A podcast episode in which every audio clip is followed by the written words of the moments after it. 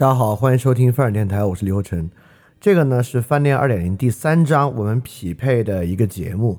呃，我其实之前就想做啊，因为第三章我们做的是中国历史与中国思想史。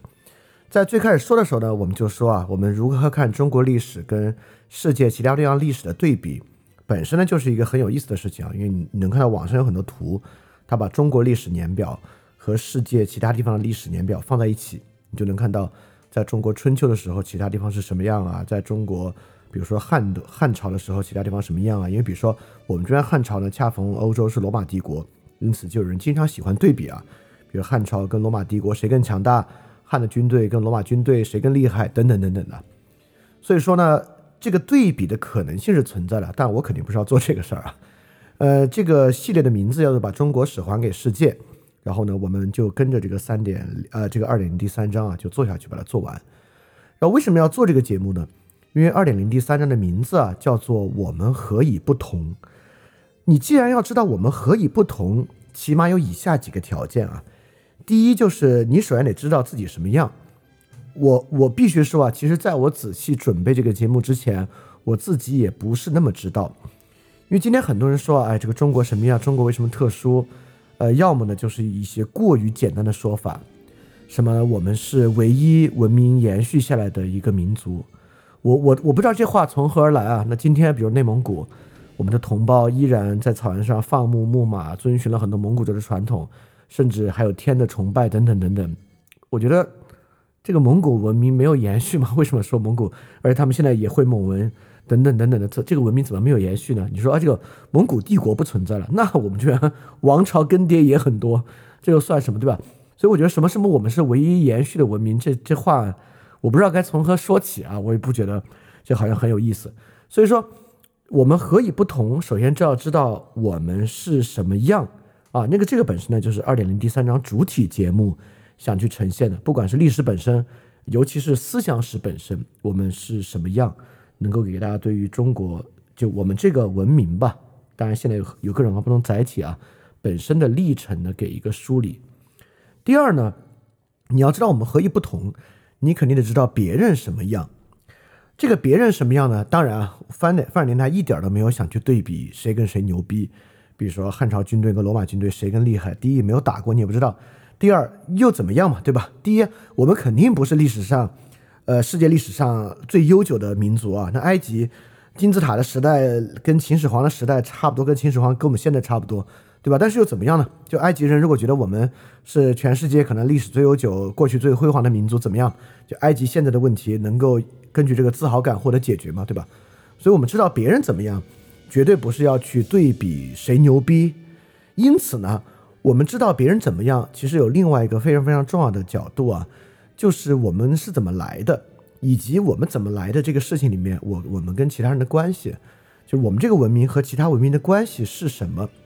因为中国这个位置确实比较特殊，就我们这个位置呢，处在啊这个欧亚大陆最东边的这个边缘地带。这个边缘地带呢，周围有很多山脉，一会儿我们讲历史会讲啊，跟其他地方隔绝的比较比较完整。所以说呢，我们确实相对来讲比较独立的发展。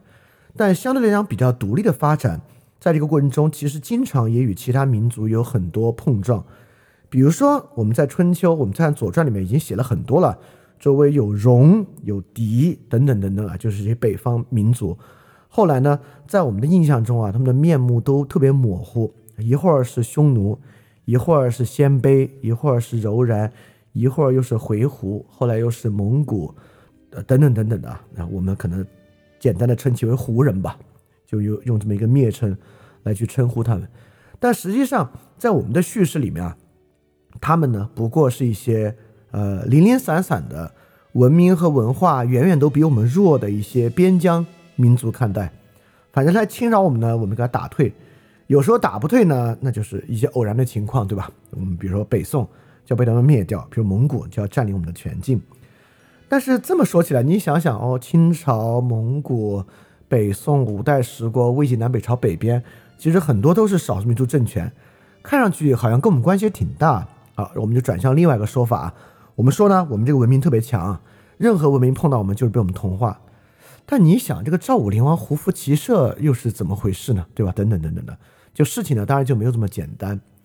而不仅仅啊，我们仅仅与边缘的民族融合，所谓的什么是丝绸之路啊，海上丝绸之路、陆上丝绸之路，进入大航海时代之后，实际上我们也就被纳入到全球史的版图之中了。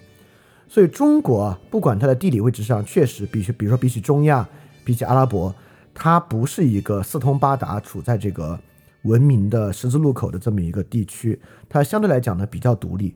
但虽然它比较独立呢，它依然在整个世界史的环境之中。所以说，我们这个题目叫做“将中国史还给世界”，其实就是要看我们通过不同时代的对比，也在强烈的看不同时代我们的交流和不同时代的彼此影响。而且啊，从春秋往后，这个不同时代的交流和影响呢，只会越来越多。所以这个呢，会越来越有意思。其实范尔电台本身，我也更想提供啊，比起思想史，因为很多人觉得范尔电台特别哲学。但后来我不是一直说范尔电台不是哲学电台嘛？既然不是哲学电台呢，范尔电台很想提供，不管是基于生活事件的很多分析，也想提供很多基本的事实和经验性的内容。既然这部分我们刚好讲到这个历史呢，我就尽我所能提供一些历史的事实和经验性的内容给大家。好，所以说这个呢，我们怎么个讲法呢？我们这次讲春秋，我们就严格的按照春秋的断代。就公元前七百七十年到公元前四百七十六年，哎，就看全世界各地发生什么，战国、秦汉和魏晋，我们就这么往下讲。所以其实挺有意思的，你就能看到同时代发生了什么，你也能看到这个交往和联系会越来越密切的这么一个情况。啊，虽然说啊，标题是把中国史还给世界，但实际上我们做的还是把中国史还给欧亚大陆。第一啊，我们跟这个新世界，就是这个美洲。确实要到很后来才发生联系，而且整个非洲大陆的文明状况啊，其实比起欧亚大陆呢，它发展是相对来讲要比较会慢一点。所以说，再加上我个人精力有限，所以我能不能把这个欧亚大陆部分琢磨明白就已经很不错，很不错了。所以说呢，在欧亚大陆之上呢，我们每次讲啊，我们就从远往近了讲。所以说，我们从西欧开始讲，我们先讲西欧，因为呢离我们最远，那得到很后面才跟我们发生关系。然后呢，我们讲这个东欧和地中海，就是整个希腊文明这部分，这部分呢跟我们关系就会相对近一点。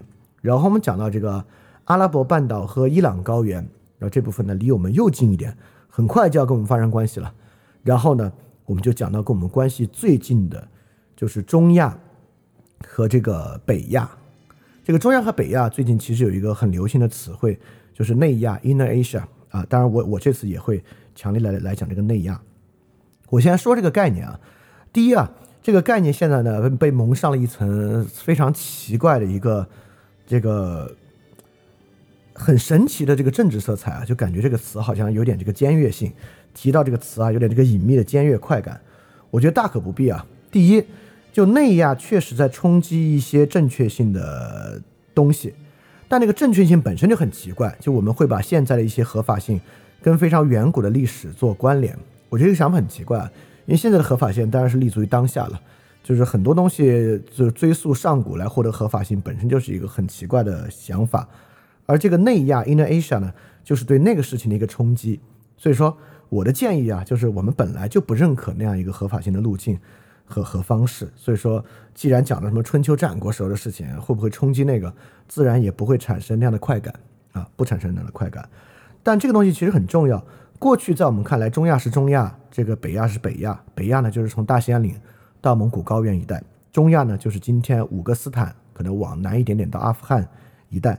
看上去呢，在中国一北一西，但实际上我们一会儿说一说简单的地理，就发现啊，这个部分啊，其实一直是连着的。这个部分不仅在地理上通联，实际上在这个政治势力上经常也通联。跟我们相关的，比如说匈奴。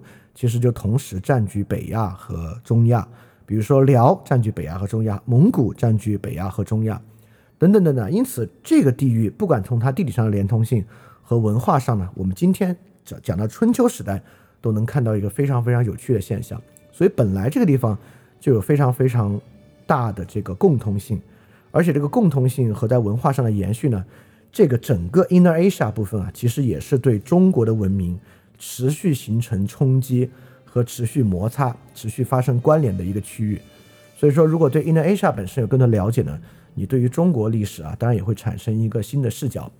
你这个呢，就是把我们的这个过去在历史叙事中啊，模模糊糊的这些，反正经常从北方侵扰我们的北方民族，看上去都把他们想象为一种特别落后、特别野蛮的这些民族啊，来重新做一个设想。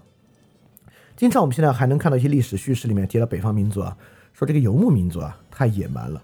我有时候真的不懂啊，别人来侵扰我们呢就挺野蛮，我们一提到我们自己啊这个疆域之大就觉得很光荣。就我们这个疆域之大怎么来的呢？难道是垦荒垦来的吗？不是啊，对吧？我们一听到秦国称霸西戎就觉得啊，还挺厉害的。这个秦国称霸西戎是垦荒垦的吗？不是啊，也是侵扰打来的，对吧？所以说，当然啊，我们这里没有为任何战争行为歌功颂德，但是我们也得知道，现代和平观念确实是一个进入十九世纪之后，有了民族国家之后，尤其是一战、二战之后，我们逐渐形成了一个很重要的一个共识啊，就是和平观念。但我们还是不应该拿现在的和平观念去套特别远古的古人。就我们我们我们拿我们拿今天的和平观念去套北方的人，我们说哎这帮人太野蛮了，经常来侵扰我们。但一想起我们开疆拓土，就觉得挺光荣啊，这就很双标，是吧？所以说呢，你看这就是产生这样的视角啊。过去如果我们仅仅从中国史的角度看待很多问题呢，你是单向的。所以说把中国史还给世界，虽然只是二点零第三章的一个支线节目，但这个支线呢，希望。至少啊，能给大家开拓一些见识，我觉得本身也挺有意思的。好，我们就来讲啊。首先呢，大家最好能够闭上眼睛啊。我们要讲这个东西，你最好有点地理观念。我们就简单的给大家想想这个地理的观念。当然，你也可以打开一个世界地图来看一看。刚才我们讲到啊，中国其实地理位置比较特殊。这个比较特殊的地理位置呢，给了中国一个比较独立发展的环境。因为中国的东边呢全是海洋，这个东边往外是太平洋，这个太平洋的跨越是一个比大西洋跨越还要困难的事情。所以东边啊，我们跟东边的不管是美洲还是澳洲的联系，其实非常非常少。不光我们少啊，人整个中古史以前，整个欧亚大陆和他们的联系都很少，所以我们很少。得到来自东边这边的文明的碰撞和交流，那我们怎么整个南边呢？跟南亚和东南亚地区呢，中间是由这个山峦与森林阻隔。今天来讲啊，山峦和森林是一个很美好的东西，但对于古代来讲，山峦和森林肯定森林肯定不是。我们知道古代的文明啊，主要就是在河边、平原上、沙漠的绿洲边等等这样的地方。你可以想象啊，在古代这些地方才是适宜居住的，而山林不管是虫子、野兽都很不适宜人类的居住。再加上古代的卫生条件，你要在沙漠里啊给手上拉破一口子，可能冲一冲还能活；你要在森林里面啊手上拉破一口子啊，几乎很快就要感染死亡。整个森林的潮湿环境和温度，它的细菌滋生也是很严重。我们知道啊，在一直可能到唐朝啊往南方打仗。这个军队啊，都很容易受到所谓瘴气的侵扰而得病。整个蒙古军队南征啊，也会遇到类似这样的问题。所以，像南方呢，其实一直是很难很难去真正染指的。你也知道，中国历代官员啊，像像如果给你贬斥到很难的南边去呢，有时候跟判死刑也没什么大区别。所以，整个中国的南边呢，其实也隔绝的很厉害。所以说，我们的整个文明啊，是从黄河、长江中下游地区为主的一个文明。那往西边走呢，进入中国的第一阶梯啊，就是青藏高原，本来就很难翻越了，所以说那个地域呢，到四川，呃，往那边呢就很少很少再去染指了。再加上那边还有喜马拉雅山脉，但喜马拉雅山脉真是对这个地理的一个硬隔绝，这个硬隔绝沿着今天西藏的边缘，一直到新疆的西侧边缘，就整个把我们与印度次大陆完全隔开，所以我们跟印度呢，在过去也基本上。没有发生什么太大的关系，要发生关系呢都非常非常的费劲。然后啊，你看，这基本上三面都包上了，东面是海，南面是森林，西边是高原和喜马拉雅山，那就剩西北和北边了。那西北和北边呢，确实，你看，主要我们能发生的文明碰撞和冲突就来源于这两个方向。第一个呢，就是北边，从现在山西、河北一路往北呢，就是这个大草原。这个蒙古高原地带啊，确实从古呢就有这个游牧民族，我们跟游牧民族呢就发生了很大的碰撞。那往西呢，就是所谓的西域，西域的地区呢，其实也有很多山脉能够与整个中亚地区进行连接，所以整个丝绸之路等等啊，都是由这些地方构成的。所以中国确实三面被包围，整个北边呢是这个四百毫米等降水线以上，本身呢不是很适宜农耕的地域。所以说我们确实跟游牧民族啊，跟这个北方民族和北方的文明产生很多的碰撞和连接。好，我们就来看看啊，现在你脑袋可以想想现在中国的地图，在这个地图呢，中国的西北部就是新疆的西北部。就是我们讲的中亚，这个中亚呢，就是五个斯坦，这五个斯坦呢，以哈萨克斯坦为最大，在北边，一直跟今天俄罗斯接壤，然后南边的四个斯坦呢，面积要比它小得多，就分布在南边，这是中国的西北。那中国的西边呢，是阿富汗和巴基斯坦。有时候啊，我们会总把巴基斯坦想得太靠南边，实际巴基斯坦某种程度上基本上在我们的正西边到西南。巴基斯坦和阿富汗这两个国家基本上就是中亚和南亚的交界，所以他们两个呢在一个走廊地带，所以这个地方呢经常发生战争啊，也战乱不断，构成我们的西边儿。然后我们的西南边呢，就是在整个喜马拉雅山的这一带呢是印度缅甸一带，这个呢跟我们的关系就不是很近了。好，我们就主要来讲讲啊这个我们西边的延伸。第一个延伸啊，从中国的西边。再往西，就中亚的西南，就整个中亚这几个斯坦，这几个斯坦再往西南一点点挪过去呢，就是伊朗高原。这伊朗高原啊，其实很重要。这个伊朗高原是一个南北通透的走廊，往北呢是一个很狭窄的走廊，在黑海和里海中间通到俄罗斯。这中间呢有几个小国，就是去年到今年，去年可能今年没有打了吧，还是今年打仗，我有点忘了。阿塞拜疆、亚美尼亚，阿塞拜疆、亚美尼亚就在这个地方。当然你也觉得很奇怪啊，这么狭窄的走廊上，南边是伊朗，北边是俄罗斯，中间怎么可能还有几个国家呢？哎，中间就是这个国家，什么原因呢？因为中间这条小的狭长走廊里面啊，北边是大高加索山脉，南边呢是小高加索山脉，所以对它进行一个隔绝。所以中间这个部分呢，有一些独立、相对比较独立的民族在这里发展，就是阿塞拜疆人、亚美尼亚人等等的。所以说呢，在整个中亚的靠西南边是很大片的伊朗高原，伊朗高原呢就是今天的伊拉克这一带。这个地方呢往北啊，通过这个翻过高加索山脉到达俄罗斯；往西边呢直接进入小亚细亚半岛，就是今天的土耳其。那到土耳其呢，跨过博斯普鲁斯海峡就是欧洲。所以它西边呢，直接跟土耳其接壤，就到小亚细亚半岛，就是欧亚文明发生碰撞的地方。今天就会讲到，它往西南边走呢，就直接进入中东。它的西南边呢，直接就是伊拉克、叙利亚，就进入阿拉伯半岛。所以说，整个伊朗高原这个地带啊，确实是一个很特殊的地方。它往西边呢，经过小亚细亚，进入欧亚，进入欧洲。西南呢，通过伊拉克、叙利亚。进入阿拉伯半岛，往北呢，通过高加高加索山脉进入这个俄罗斯，就东欧草原啊，就从这边来。往西呢，就是中亚，直接就要连接中国。啊，所以说你看啊，我们刚才讲啊，中国的呃西北是中亚，西边是阿富汗、巴基斯坦，在阿富汗、巴基斯坦和中亚往西边呢，就是伊朗高原。这个伊朗高原，这个斯通巴达的地方。那这个斯通巴达的伊朗高原呢？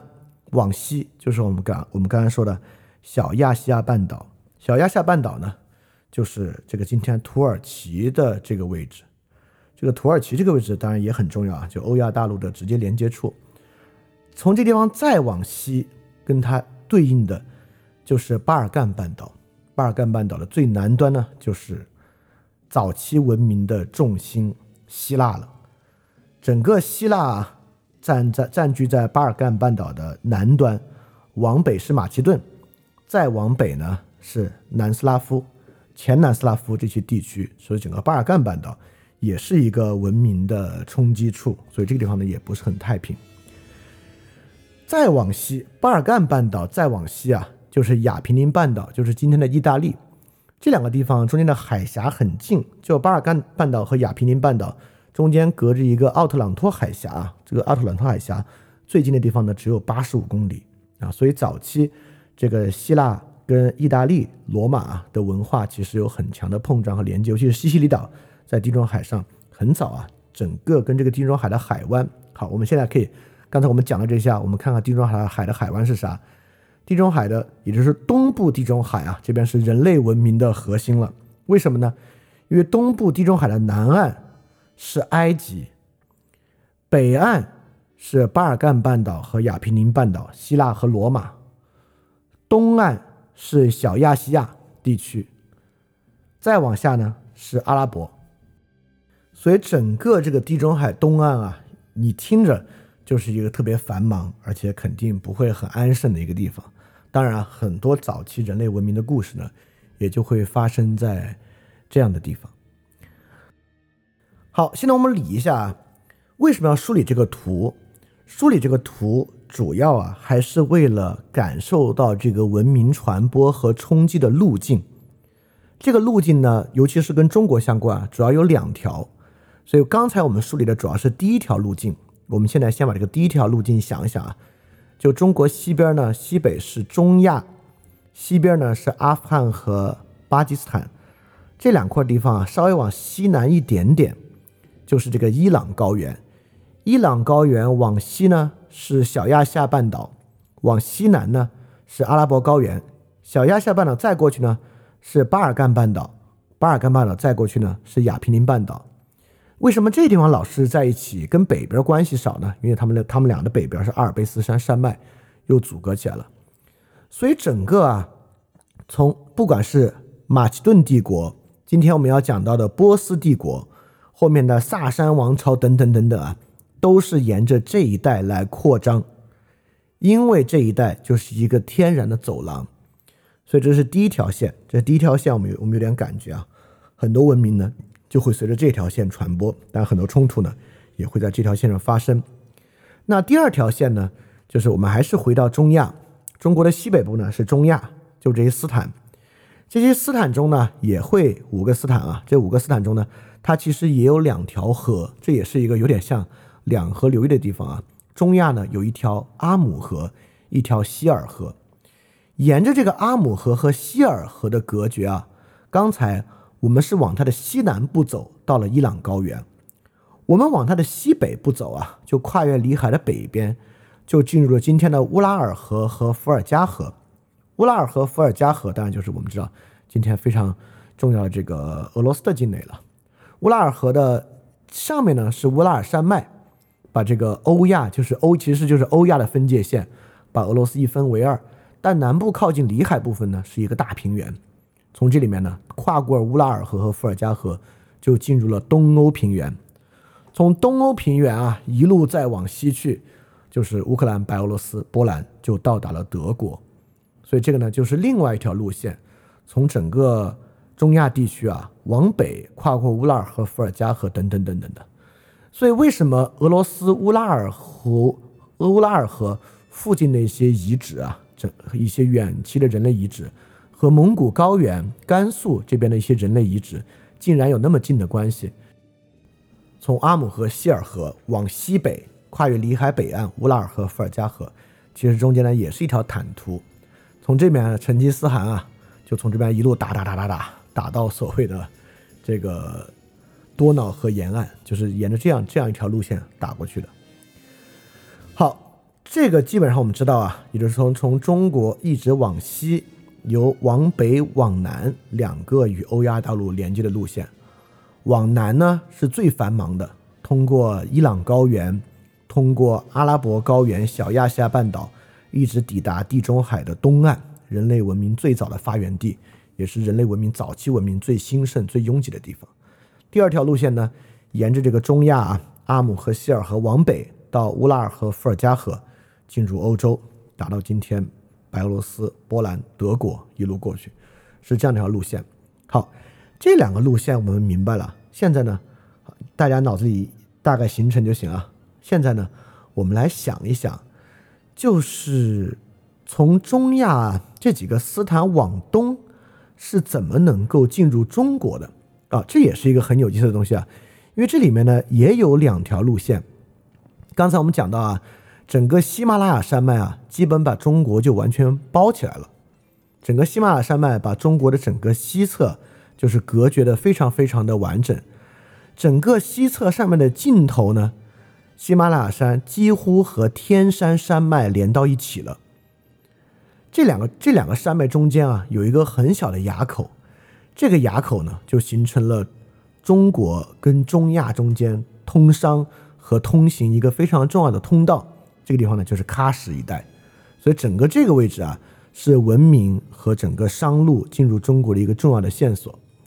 好，这是天山山脉啊，天山山脉其实在现在我们新疆的这个靠西北部，这个天山山脉的上面。其实依然可以走，你可以不通过这个天山山脉与这个帕米尔高原中间天山山脉与喜马拉雅山山脉的垭口，你从天山山脉的北部进入，其实乌鲁木齐就在天山山天山北路和阿尔泰山脉的中间，阿尔泰山脉呢在整个天山山的再北边，所以说这两个东西像个小漏斗一样，天山山脉和阿尔泰山脉直接把整个中亚地区啊有另外一条路线可以导入进来。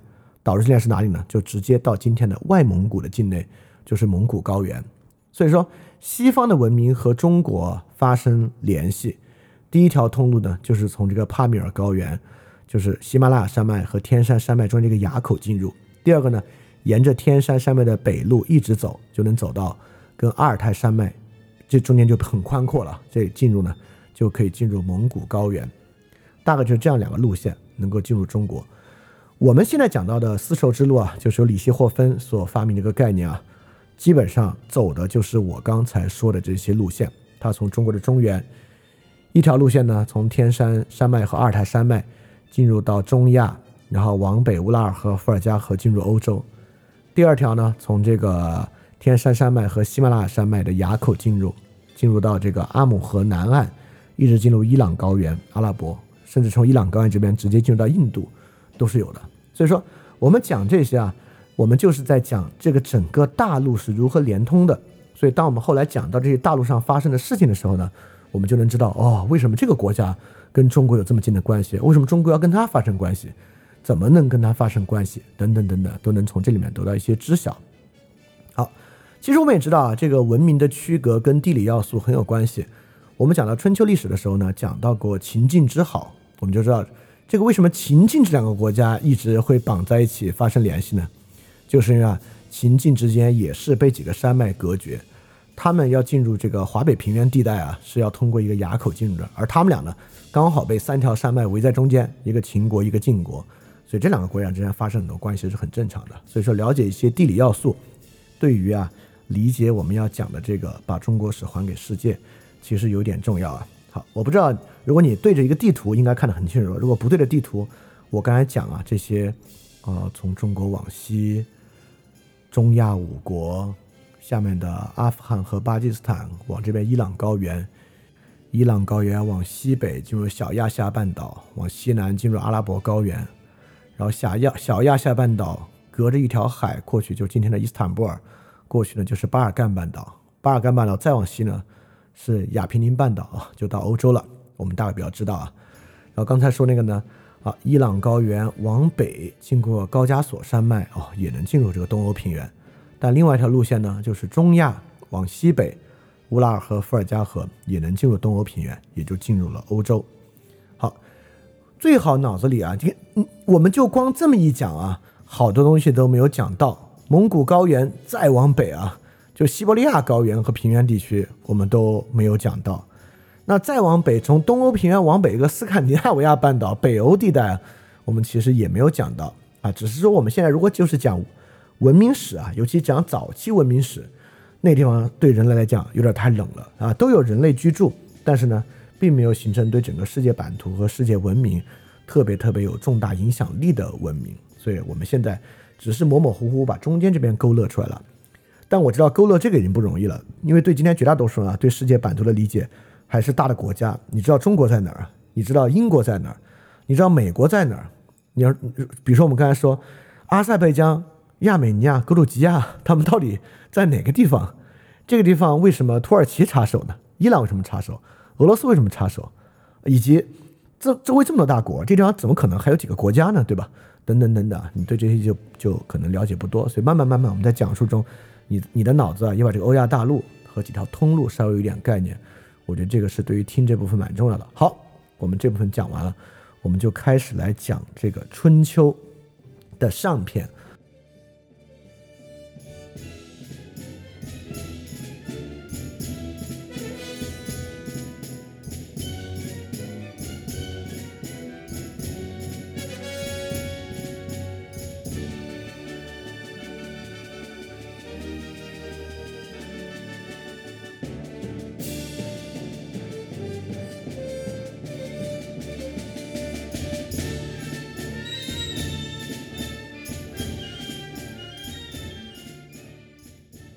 们刚才说啊，我们从远往近了讲，整个春秋啊，我们看看中国发生了什么。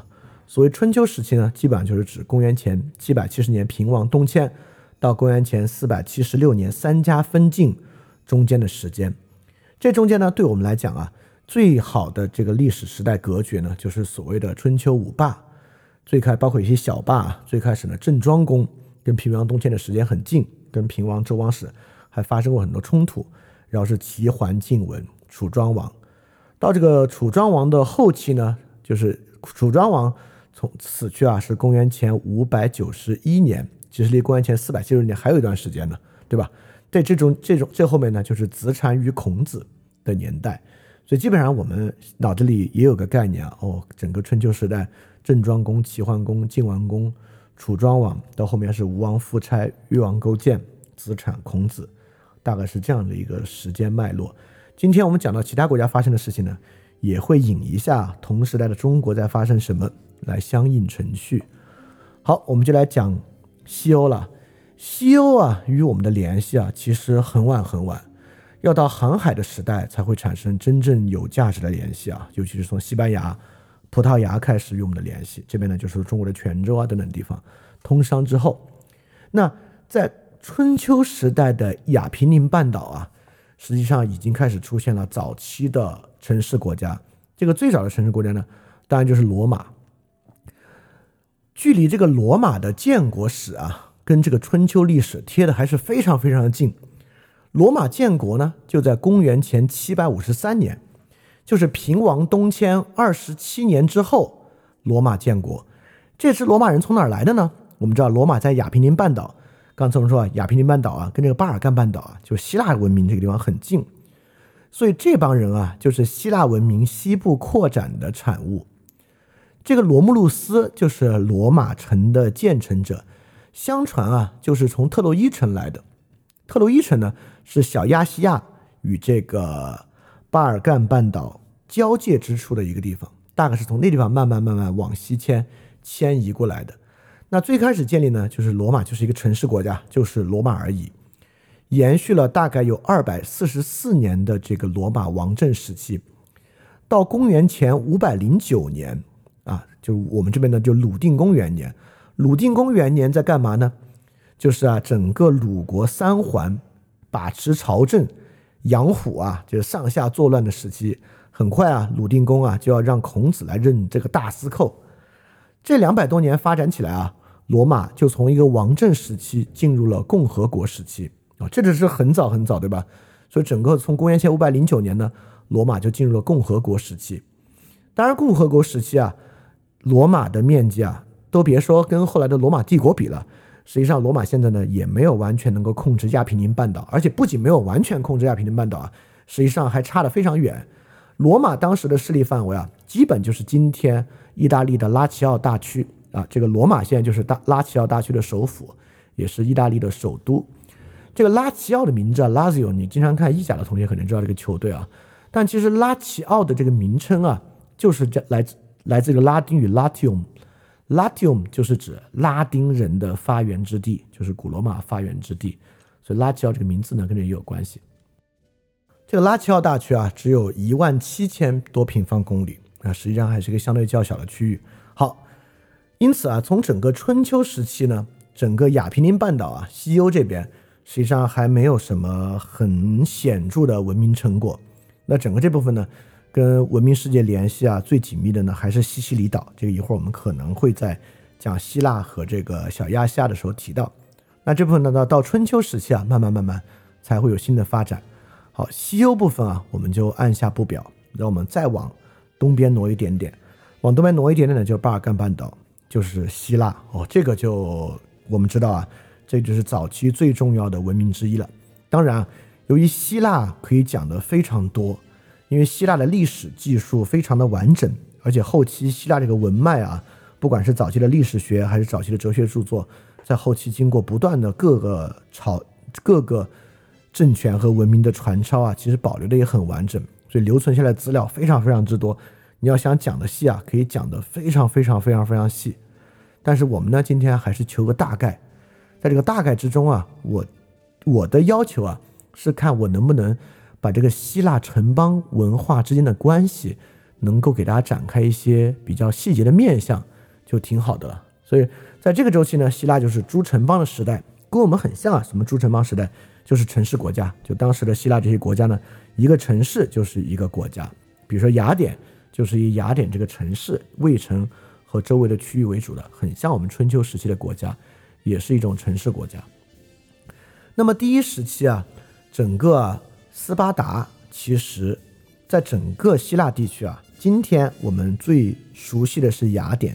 今天我们熟悉雅典的原因呢，是因为雅典的这个文化，尤其是雅典的哲学。最发达，但在整个希腊历史之中，雅典的昌盛周期非常短。今天我们讲到最后啊，就讲到快要这个三家分晋进入战国的时代，恰恰是雅典快要进入兴盛时期的一个早期阶段。实际上，在整个巴尔干半岛最南端啊，希腊文明之中，强大的一直是斯巴达。斯巴达呢，位置比希腊更往南，在伯罗奔尼撒半岛。实际上呢，斯巴达的王政制度啊，延续时间也非常的长，非常的稳定。在我们所说的这个时期最早的这个阶段啊，斯巴达在伯罗奔尼撒半岛已经开始扩张，在伯罗奔尼撒的其他各个城市国家，基本上已经屈服，不能叫屈服，已经归服于，因为斯巴达并没有派出军队打他们，有时候打，很多都没有打，已经归服于斯巴达这个强大的国家了。第二个非常重要的文化事件啊。就是在平王东迁大概八年之后，公元前七百六十二年，在这么早的时间，荷马已经开始撰写《伊利亚特》和《奥德赛》这个上下部的史诗了。哎，我们都知道，在我们春秋战国时期啊，比如说我们这边能发掘出来的是竹简，对吧？所以我们那会儿呢是在竹简上写字。而我们知道，我们的竹简后来呢，呃，也我们在丝绢上也写，到后来有造造有了有了造纸术之后，当然就更好了。那造纸术传入欧洲就还有很长的时间啊，他们那边呢，想必好像竹子也应该还蛮少的，所以欧洲人在什么东西上写字儿呢？啊，实际上呢，我必须要说啊，在这个年代，欧洲的书写材料比竹简其实要方便一些。欧洲呢是在沙草纸上写作，沙草纸呢是呃产于这个埃及的一种纸张啊，是用一种这个呃河流冲击平原地带的一些植物。构成的纸张，当然绝对没有后来我们造纸时候的纸那么细，那么好写啊。但保存起来呢，其实比竹简会稍微要容易一点啊。整个沙草纸，就今天这个 paper 这个词啊，就来自于沙草纸这个词 papyrus 这个词语，这是它的来源。这整个西方文明啊，用沙草纸一直用到公元八世纪，我们的造纸术传入之后才改变。所以在这个年代呢，他们已经有了既有了书写的文字，也有了书写的介质。所以，《伊利亚特》和《奥德赛》大概就是从这个时候开始创作。那么，在这个时候呢，整个希腊文明啊，为什么能够快速的发展？这个时候，希腊文明快速发展，就是因为这个青铜文明在希腊的这个时候已经非常非常的成熟了。成熟的标志是什么呢？成熟的标志啊，不管不光是生产的器具，早期的这些文明象征，其中一个很大的标志都是这个兵军事的器具。就在公元前七世纪的时候，希腊的步兵开始成熟。整个步兵在希腊词汇里的意思啊，就是青铜人。希腊步兵呢，他们会穿戴着全身青铜的护甲，包括青铜的头盔、青铜的胸甲。当然，他们的胸甲不一定都是斯巴达那种有这种人类有人体肌肉线条的，也有不带肌肉线条的胸甲和胫甲，就是固定在小腿胫骨上的胫甲。那这样的甲，就是从头罩到脚，罩到这个地步。啊，实际上是很少见的。比如说，在我们的春秋时期啊，其实虽然青铜文化在我们这边非常的发达，但我们这边的青铜文明啊，跟西方非常不一样。西方的青铜文明啊，以这个军事器具，包括这个呃生产器具为主。我们这边青铜文明最发达的是礼器，比如说各种鼎、各种簋等等等等东西啊。因此啊，在我们春秋期间啊，其实当然有青铜的铠甲，有青铜的兵器，但绝大多数人啊穿的还是皮甲，因为皮甲的制作啊等等啊，比青铜甲会要简单的多得多。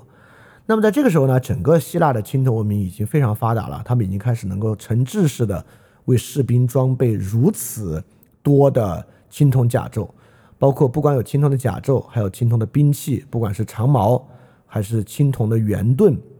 包当当然，这个圆盾不是完全是这个青铜炼制的，还是个木盾，只是木盾表面有一些金属的烧片啊，等等等等啊。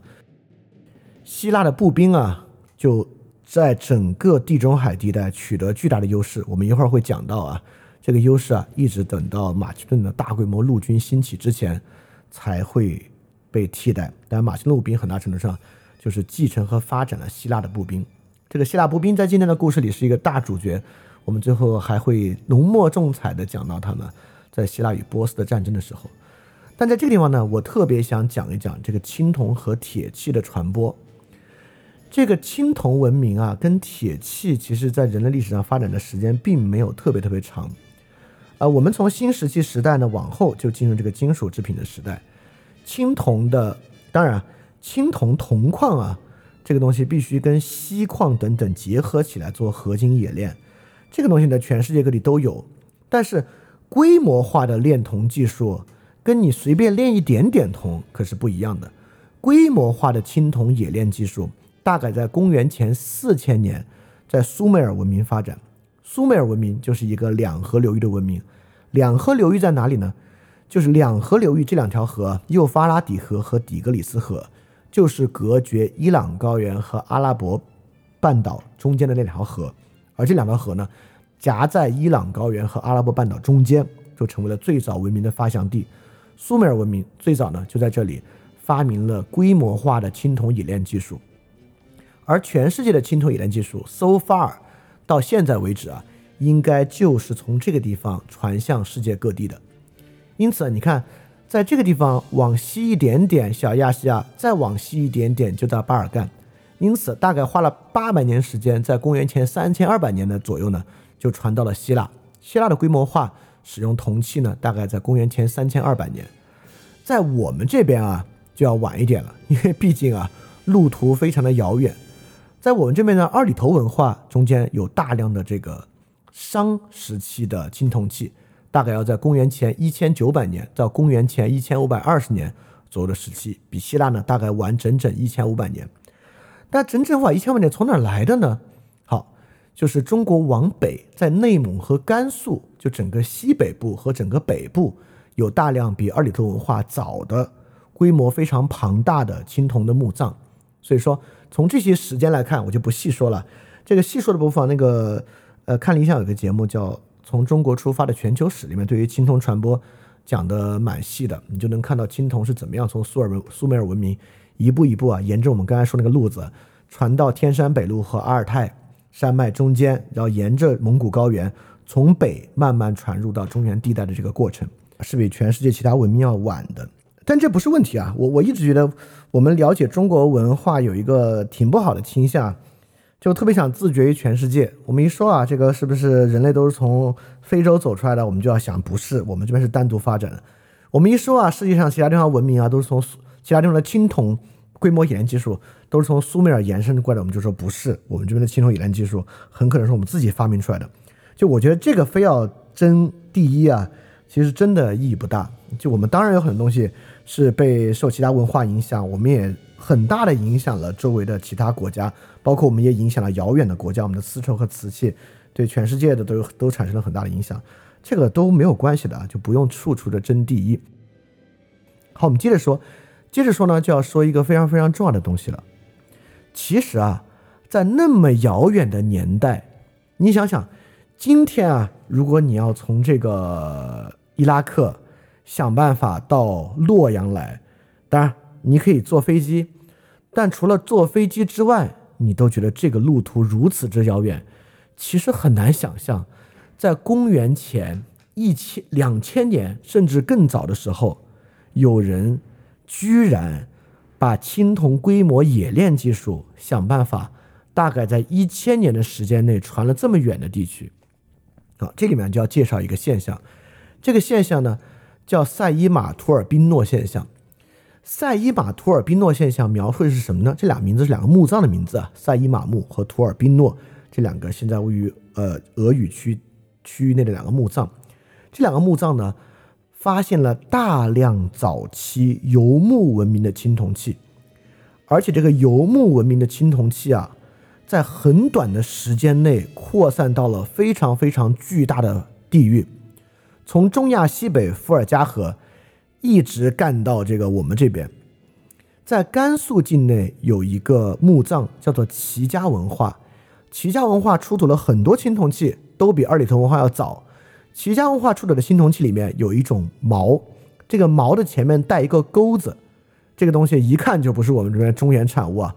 而这个东西呢，这个矛和这个钩子啊，在所有这个塞伊马图尔宾诺现象发展的地方呢都存在，所以很明显，齐家文化啊。不管他这个就是游牧民族的墓，还是啊他们从游牧民族那边得到了这个技术，可见啊都属于这个塞伊马图尔宾诺现象。这个塞伊马图尔宾诺现象为什么可以这么快速传播过来呢？当然原因也比较简单，就是我们在那个时候中民终于学会了马匹的骑乘技术。因为我们知道，这个游牧民族啊一旦学会了骑马，那不管是为了牧羊的效率，还是打仗的效率啊，都不可同日而语。而他们为什么骑马这么厉害呢？就是因为我们知道马鞍和马蹬的发明都还要比较久的时间，但马嚼子的发明会要早一点。因为你知道，你虽然没有马鞍，没有马蹬，你只能骑到马背上，可能不太舒服啊。但无论如何，你只要有马嚼子，有马缰绳，你就可以控制这个马了。但这个马嚼子和马缰绳呢，早期是用这个类似于牛骨啊、鹿角啊这些东西构成的。后来呢，这整个这套绳子、皮绳和这个。青铜构件就形成了非常结实耐用的马嚼子和马缰绳。从这个之后呢，这个游牧民族的骑乘速度大大加快，也就驱使了这个赛伊马图尔宾诺现象非常快速。整个这个冶炼技术、骑乘技术啊，就在我们刚才提到的这个从一直从中亚西北部，整个中亚到北方的蒙古高原，一直到中国北部和中国西北部。这个广大的地区就开始快速的蔓延开来了，可见这个地区在文化上和在文化传播路径上具有一定的统一性。而这个地区呢，就是刚刚我们最开始介绍的时候提到的 Inner Asia 内亚。所以说，这么早的时期啊，整个 Inner Asia 就对中国产生了巨大的影响。也就是 Inner Asia 呢，是这个制度性和规模性的金属冶炼传入中国必要的一个路径。所以。不管是青铜文明还是后期的铁器文明的规模化炼化技术，都是由着这条 Inner Asia 的路线，从整个呃地中海东岸的地带传过来的。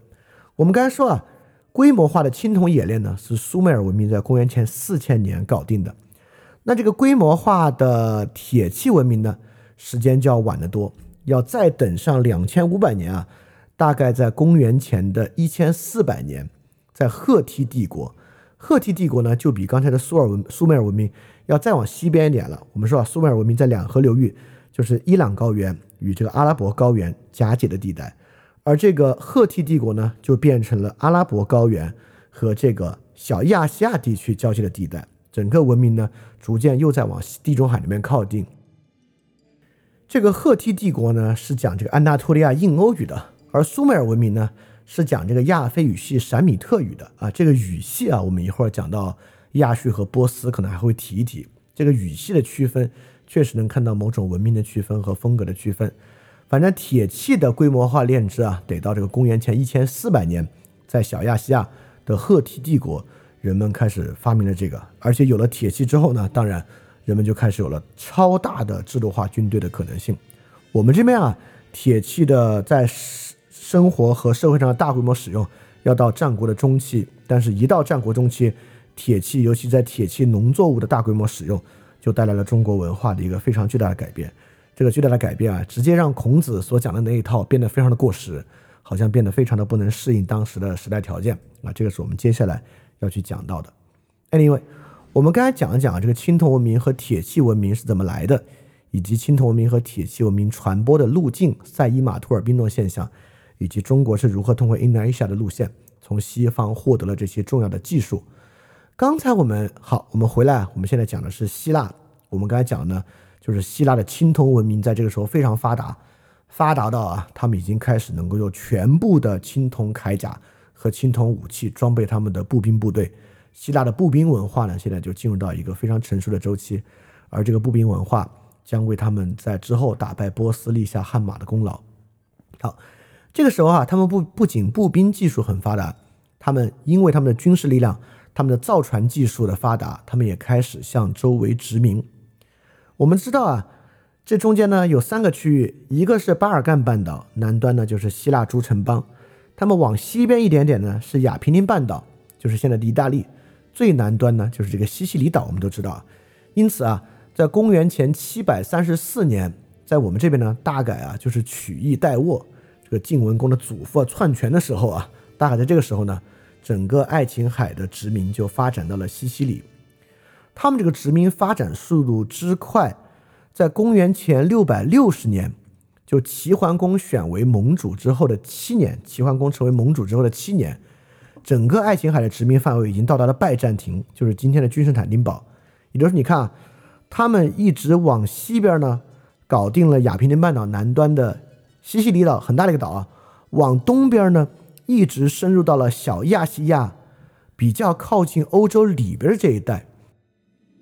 因为我们知道啊，这个小亚细亚半岛在巴尔干半岛，就是希腊诸城邦的东边这个东边靠近入海口的地方呢。是类似于特洛伊的地带，而我们知道拜占庭啊是黑海跟地中海的唯一出入口了。也就是说，整个爱琴海文明的殖民范围啊，已经不仅仅在很靠近小亚细亚半岛东侧的这边，已经深入到小亚细亚半岛比较靠西北的位置之上了。所以他们现在的能力确实是非常的强。在这个地区呢，由于希腊人的这个勾连作用啊，整个地中海东岸进入了一个贸易大发展的地带。我们再想想这个区域啊，地中海东岸，北边呢是巴尔干半岛，往西呢是小亚细亚半岛的西侧，就是整个爱奥尼亚文明米利都这边，往里边呢是拜占庭，往南边呢是阿拉伯半岛的西侧，就是今天的叙利亚、黎巴嫩、巴勒斯坦这一带。当时啊，大家可能听过这个词啊，著名的腓尼基人，腓尼基人呢就是指阿拉伯半岛西侧的这些人。再往南边呢，是埃及王朝的北部，就是北非，所以整个这一圈儿就成为了一个非常重的贸易地带。而这个贸易地带之中呢，处在小亚细亚的米利都，也是这个希腊的殖民地，就成为了整个商贸的一个核心地带。因此，在这个周期，我们就会发现这些山地民啊，平时从事农耕，有非常非常多的人呢，就干起了贸易，干起了贸易，就可以让这块变得非常富庶。战争与殖民啊，让拥有财富、权力和军事实力的家庭大大增加，所以就让希腊文明跟我们这边产生了很大很大的不同。我们这边在贵族阶级之外，能够从平民提升为士人阶级的，至少在春秋时期还并没有发生。在之后呢，都是像魏国和秦国这样穷兵黩武的国家啊，建立了以这个军事升迁的路线。很多人呢找到一个路子能够进入，但在整个爱情好运这边呢，通过贸易的手段，很多人呢就走上了这个拥有权力和拥有财富的路径。所以说，在当时啊，很多单一城邦的王制就开始瓦解。啊，这个很容易想象，就最早他们那边这些城邦城市国家跟中国也一样，有一个家庭，这个家族呢世代相传统治这个城市。但是后来呢，这个城市慢慢慢慢啊，由于这个城市里面这么多的人。都开始拥有了很多的财富和权利，那你的单一领导就变得很难了。但是在这个爱琴海地带啊，很少是通过这个暴力的手段来推翻这个王权的，大概做的呢，就是把这个王室家族啊纳入到贵族家族之中。也就是说，过去啊，在没有贸易和这个军事的时代，你们家最强。后来啊，一个城市中有三四个家族和氏族都变得非常庞大啊，大概大家就平起平坐了。马上呢。就变成了贵族制，但是贵族制其实都很难，因为啊，这个城市不光这些家族变得很富有，除了这些家族之外，这个城市里面从事贸易、从事手工、从事军事作战的人口越来越多，他们实际上都很有自己的主意，也都在这个城市中举足轻重。所以这些慢慢慢慢，贵族制就变成了公民议事会议制度。这个公民议事会议制度啊，真的是这个爱琴海地区非常非常重要的一个发明。正是因为他们这边出现了大批的自由民。而这些自由民呢，又在一个规模相对较小的城邦之中，对城邦有了如此深度的参与。即便是在斯巴达这样的典型的王制国家，实际上王制国家呢都有规模不小的议会，更不用说就议事会议，更不用说在更庞大的其他希腊城邦啊，这些议事会议的人数呢都在六百到一千人这样的范围之内。很多国家慢慢因此就形成了公民大会制度，慢慢慢慢啊，这个 democracy。就在这里慢慢建立起来了。当然，democracy 的这个地图之上呢，很多城邦啊也开始慢慢走向建主制。也就是说，这些贵族之中啊，如果一旦权力不对等，有一个贵族一家独大，这个贵族不管是军事独大还是财富独大，就会想来当建主，就形成了建主制。所以说，从王制走向贵族制，贵族制形成公民大会，然后走向民主制和建主制。就是这个时候，希腊政治的一个很大的改变，而这个政治呢，确实形成了很大的影响。在这里面呢，最值得一说的，当然就是雅典。在公元前六百八十三年的时候啊，就大概是齐桓公刚刚当上齐桓公，这公子小白刚当上齐桓公的时候，这个雅典的贵族制开始兴起，雅典的国王职位在这里就被废除。原来王室履行的宗教职务，就贵族任命一个王民执政官。军事职务任命一个军事职务执政官，民政职务归明年官来开始。意思从公元六百八十三年就开始有这样的三官的制度。这三大官职啊，一年一任，这个一年选一次，在各个贵族之间呢来选择这样的制度。包括这些执司法执政官呢，后来又慢慢从里面区分出来，形成一个单独的六名司法执政官组成的一个班子。他们记录法律，但是他们并没有立法权。很快啊，这样的贵族制呢就开始有建主制的危机了。公元六百八十三年，雅典贵族政治兴起，到公元六百三十二年，大概五十一年之后，大概时候齐国已经崩溃了。这个时候，这个呃，重耳当上晋文公已经四年了。这个时候就是已经不是齐桓公当霸的时了，慢慢晋文公要成为霸主的时期了。在这个时期呢。一个年轻的贵族啊，在他的雅典同党军队的情况之下，就夺取了魏城，就武力夺取魏城，希望能能够成为雅典的建主。但是这次的建主夺权却失败了，为什么呢？因为雅典城市的自由民啊，在各个长官，包括军事长官啊、民年官的组织之下，包围了魏城，就把他逼走了。逼走之后啊，他的余党啊，进入雅典娜祭坛避难，那是被当场杀死。这个事情有一个什么样的非常重要的后果呢？就因为这个事情发生之后啊，这样的案件对雅典来讲，尤其是这个在雅典娜祭祀场所这样的宗教场所杀人，对神是很大的亵渎。因为当时整个希腊地区还是有很强的宗教传统的，跟我们这边不一样。他们呢就专门要定了一个法庭来处理这种宗教亵渎案件。这个法庭呢就不是由六名司法执政官构成的了。就选出在自由民中，当然是在贵族中选出三百名审判员来进行审判啊。那后来公民大会之外，另外很重要的这个陪审制度啊，慢慢慢慢也要从这里面开始了。所以说，希腊社会啊，确实跟我们这边相比，呃，整个社会情况是一个更加复杂的社会。这个复杂性呢，与他们早期从事这个殖民、从事商业贸易和和军事阶层的兴起啊，因此自由民阶层。在城市中快速兴起是有很大很大的关系的，所以说整个希腊诸城邦的自由民数量，如果有自由民数量和我们这边市的数量相比的话，它的整个占人口的总数是要多得多的。呃，之后啊，到这个希波战争快要开始之前，整个雅典啊，号称有三万自由民，所以这个数量啊，在我们而这个三万自由民是后期历史学家修订过的啊，这原来的希罗多德等等记载中只会更多。这三万自由民在我们这边啊，有没有哪个城市能搞出三万个市的阶层来？应该还是比较困难的。很快啊，就一个很有名的事件开始了。我们看到雅典开始慢慢慢慢走向建筑危机、建筑政治危机之后，走向改革。就是著名的梭伦改革。梭伦改革呢，大概在公元前五百九十四年，和我们这边管仲的改革相比啊，基本上晚了一百年。管仲的改革呢，大概是公元前六百八十四年，辅佐齐桓公。管仲改革的主要事务呢，大概还是重商、集权、强兵，主要是户籍改革、军事组织方式的改革和农民的田地可以买卖，来增加一些耕种的积极性。所以，管仲的改革呢，还是聚焦于如何让齐桓公能够拥有更多的财政，以及拥有更多的军队这样一个角度。但是，梭伦的改革却非常的不一样。第一啊。苏伦当时要解决的首要困境，大家可能都听说过，就是雅典贵族阶层和平民阶层所产生的巨大的债务危机。因为当时在这个贸易之中啊，有很多的金融投机机会，所以雅典的很多平民啊背上了非常严重的债务，甚至成为了债务奴隶。苏伦上台呢，废除了这些债务，但废除债务之后呢，苏伦并没有强烈的导向这个平民啊，他在贵族之与民主之中呢，想找一个中道。在这个情况之下，其实苏伦做成了一个很重要的事儿。啊，这个事儿在我们这边其实是比较难看到的。也就是说，梭伦废除了这些债务，却没有想废除贵族制和贵族的财产制度。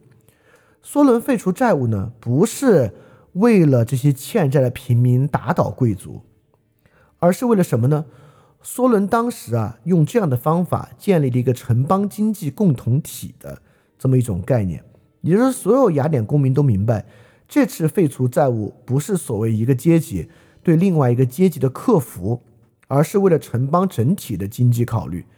做出这样的事情呢，是为了让城邦整体能够拥有更好的经济条件。在这之后啊，苏伦还进行了一系列的改革，包括官员体系的扩大，包括在公元前五百九十二年到五百九十一年建立了四百人会议，在公元前五百八十一年建立了雅典人民的陪审大会。所以在这个情况之下，雅典民主制的雏形啊，已经慢慢开始出现了。这个民主制雏形的基础就是这个城邦啊，从王的城邦到贵族的城邦，到建立了城市经济的共同体之后，成为了所有自由民的城邦。所以，梭伦的各各项改革啊，实际上都是能够发现，梭伦呢把雅典城邦置于各个氏族和某种阶层、某种分工之上。他非常希望能够建立一个要求一切公民参与到城邦事务之上。他，他甚至定过一个法律，一个很神奇的法律：每一个自由民，如果雅典出现政治派系的斗争，必须加入一派，不得袖手旁观。啊，这个现在听起来很奇怪啊，但是这个确实能够让人在雅典发生冲突的时候，必须强制性的参与这样的冲突调和之中。每一个公民呢，都要需要宣誓。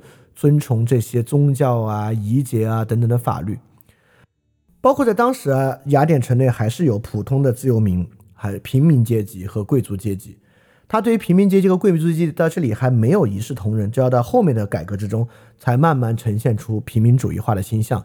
但是呢，梭伦却能够给予每一个阶级适度的责任，因为梭伦呢，把整个城市阶级按照财富分为了四等，这四等呢。有一些是有权去选那四个主要官员的，有一些呢，比如说应该是前两个阶级都可以参选四百人大会，到第三个阶级啊都可以参选陪审大会，到第四个阶级呢也在某些区域选举中能够有职务。所以说，对于每一个阶级呢，他都能够给予一定的责任，倡导这个阶级之间能够各司其职的一种社会理想吧。但当然啊，这玩意儿很不容易，梭伦的改革很难维持。当梭伦改革完成离开雅典之后啊。雅典立马就快不行了，然后苏伦又回来帮他们再改革，然后苏伦一走啊要乱，所以苏伦改革呢是一个呃雅典这个城邦后来走向这个文明繁盛的一个雏形，但在这个阶段呢，确实梭伦的改革其实是很难维持的。在雅典啊做这个梭伦改革的阶段呢，斯巴达依然在非常巨大的发展，在这个时候雅典还完全没有办法和斯巴达匹敌。这个斯巴达在公元前六百四十年。但公元前六百二十年，打败和归服了伯罗奔尼撒半岛几乎所有的劲敌，然后成为了一方的最强的城邦。而且斯巴达这个城邦啊，由于是王制，斯巴达最讨厌的就是建主。斯巴达觉得建主政治真是最不上台面的政治，因为你可以，你很容易想象，斯巴达是一个王制制度，因此啊，对于这个有血缘、有血脉、需要这个名正言顺，就特别看重这个建主呢。就是你有点军力或有点财力，召集一帮雇佣兵或怎么样，就能够夺取一个城邦的控制权。在斯巴达看来啊，这实在是太下作，太不能接受了。所以斯巴达一直到后期都是整个希腊文明中的建主之敌，他在各个地方打败各个建主，然后扶植亲斯巴达的贵族上台，是不是？斯巴，如果我们说今天美国在全世界要搞一个符合他的秩序，那斯巴达在当时也想在这个巴尔干半岛搞一个符合他自己的秩序，就各个城邦应该由有条件的贵族来担任领导，而不是由建主担任领导。所以斯巴达呢，逐渐在伯罗奔尼撒半岛形成了自己的同盟。这个同盟关系不仅在伯罗奔尼撒半岛，在进入了雅典周围的范围，甚至远到小亚细亚，就是隔海到对面的小亚细亚这个殖民地，也有很多城邦成为了斯巴达的盟友。其中呢，有一个非常重要的城邦，在公元前五百五十五年，这个城邦叫做吕底亚，这个吕底亚也成为了斯巴达的盟友。我们这里为什么非要提吕底亚呢？因为吕底亚刚成为斯巴达的盟友，非常非常短的时间。就被波斯帝国灭了，而吕底亚被波斯帝国灭，也就是波斯势力慢慢靠近小亚细亚与希腊文明发生碰撞的时候。所以在这个时候呢，我们慢慢啊，就先停在这儿，我们就把视角转向小亚细亚的东边，去看看在那边发生了什么。然后在这里呢，我就提一个人啊，我们都知道这个哲学之父泰勒斯，大概啊比子产还要再早一点点。他在公元前五百八十五年五月二十八号，成功的预测到了日全食啊，这是他作为一个自然哲学家非常重要的一个成就。所以可见那会儿啊，虽然还没有到这个雅典文明鼎盛的时期，但在整个希腊地区，不管是早期的哲学和数学，都已经有了非常长足的发展。好，我最后再说一下，这个舞台有多大呢？我们刚才说这个希腊真厉害，这么多城邦啊，什么底比斯啊，什么斯巴达啊，雅典啊。有多大呢？整个这块啊，大概十万平方公里这么大，其实很小啊。十万平方公里有多大呢？就大概有六七个罗马 共和国的区域那么大，大概多大？大概跟晋国差不多大。对，但我们一听到这个面积小啊，我们就不免生出一个轻蔑之情，因为我们这个文明啊，面积确实大。一说面积小啊，我们就说嗨，这帮人村民械斗呗，对吧？就我们一说这个日本历史上很多事情啊，我们说哈，就这点人数，村民械斗呗。那作为仅有十万平方公里的这个舞台啊，整个巴尔干半岛南端，希腊这个舞台，我们也难免生出一种嗨，早期地中海村民械斗的感觉啊。那我就要讲讲，真的不是地中海村民械斗，为什么不是呢？我们就看，这是小的对吧？这些都是一城市国家，那我们就来讲讲。两河流域的大国家以及希腊是怎么和这个大国家碰撞的？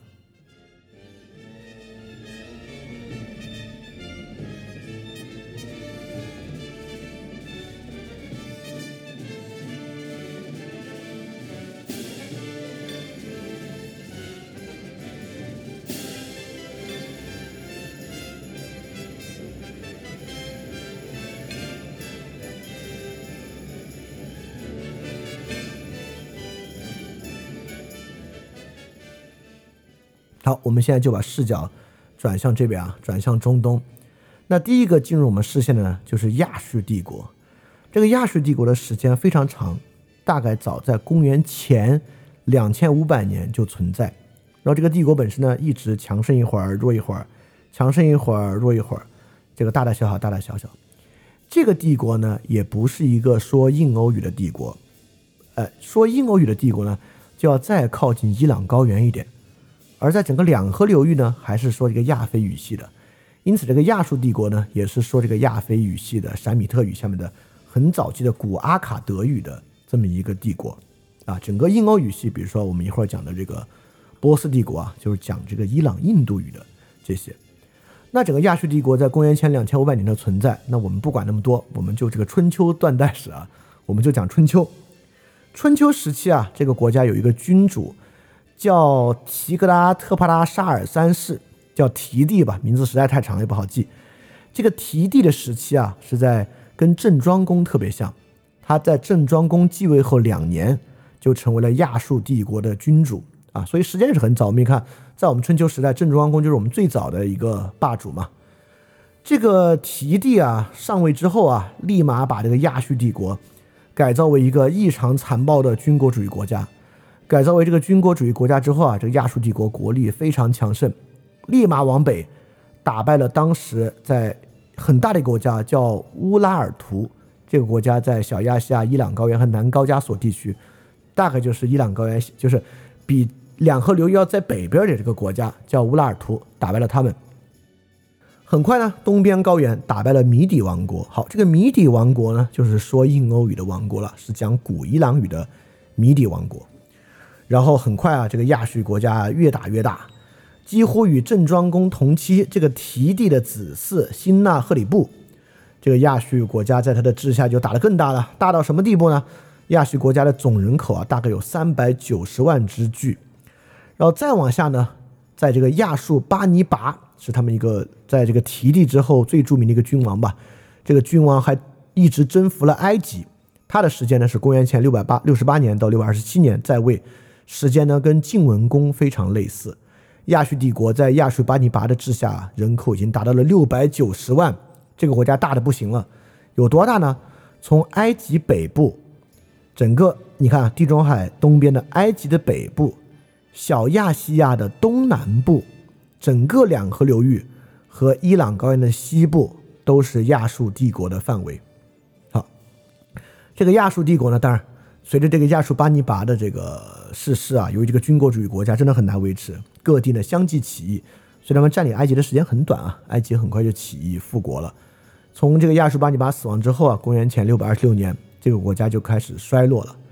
这个时间呢，刚好跟秦军称霸西戎的的时间是非常非常类似的。所以秦国称霸西戎呢，亚述帝国开。但是我完全没有说他们俩有任何关系啊，现在他们还隔得太过遥远啊。但我但我得说个另外一个小历史冷知识啊，就中国这个英文 China，这个 China，这个发音啊。大改性的追溯就是早期秦军称霸西戎，整个西域文明对于中国就知道哦，有个叫 Qing 的国家打败了我们，是很强的国家。这个东方国家呢叫 Qin，这这这这这这这这这 China 应该就是从这个地方来的。因为说 China 不是瓷器的意思吗？对，为什么 China 叫瓷器呢？对，就是因为秦军称霸西戎的时候留下的这么一个名字。好，你看，刚才我们讲这个亚述帝国啊，亚述帝国。不是打败了一个叫这个乌拉尔图，一个叫米底的王国吗？这个亚述帝国拜拜之后啊，哎，这两个国家就又复国了。一个呢，不不以乌拉尔图复国啊，就是著名的巴比伦王国。巴比伦王国就是在这个时候建立的。公元前六百二十六年呢，亚述人啊派这个加勒底人去驻守巴比伦。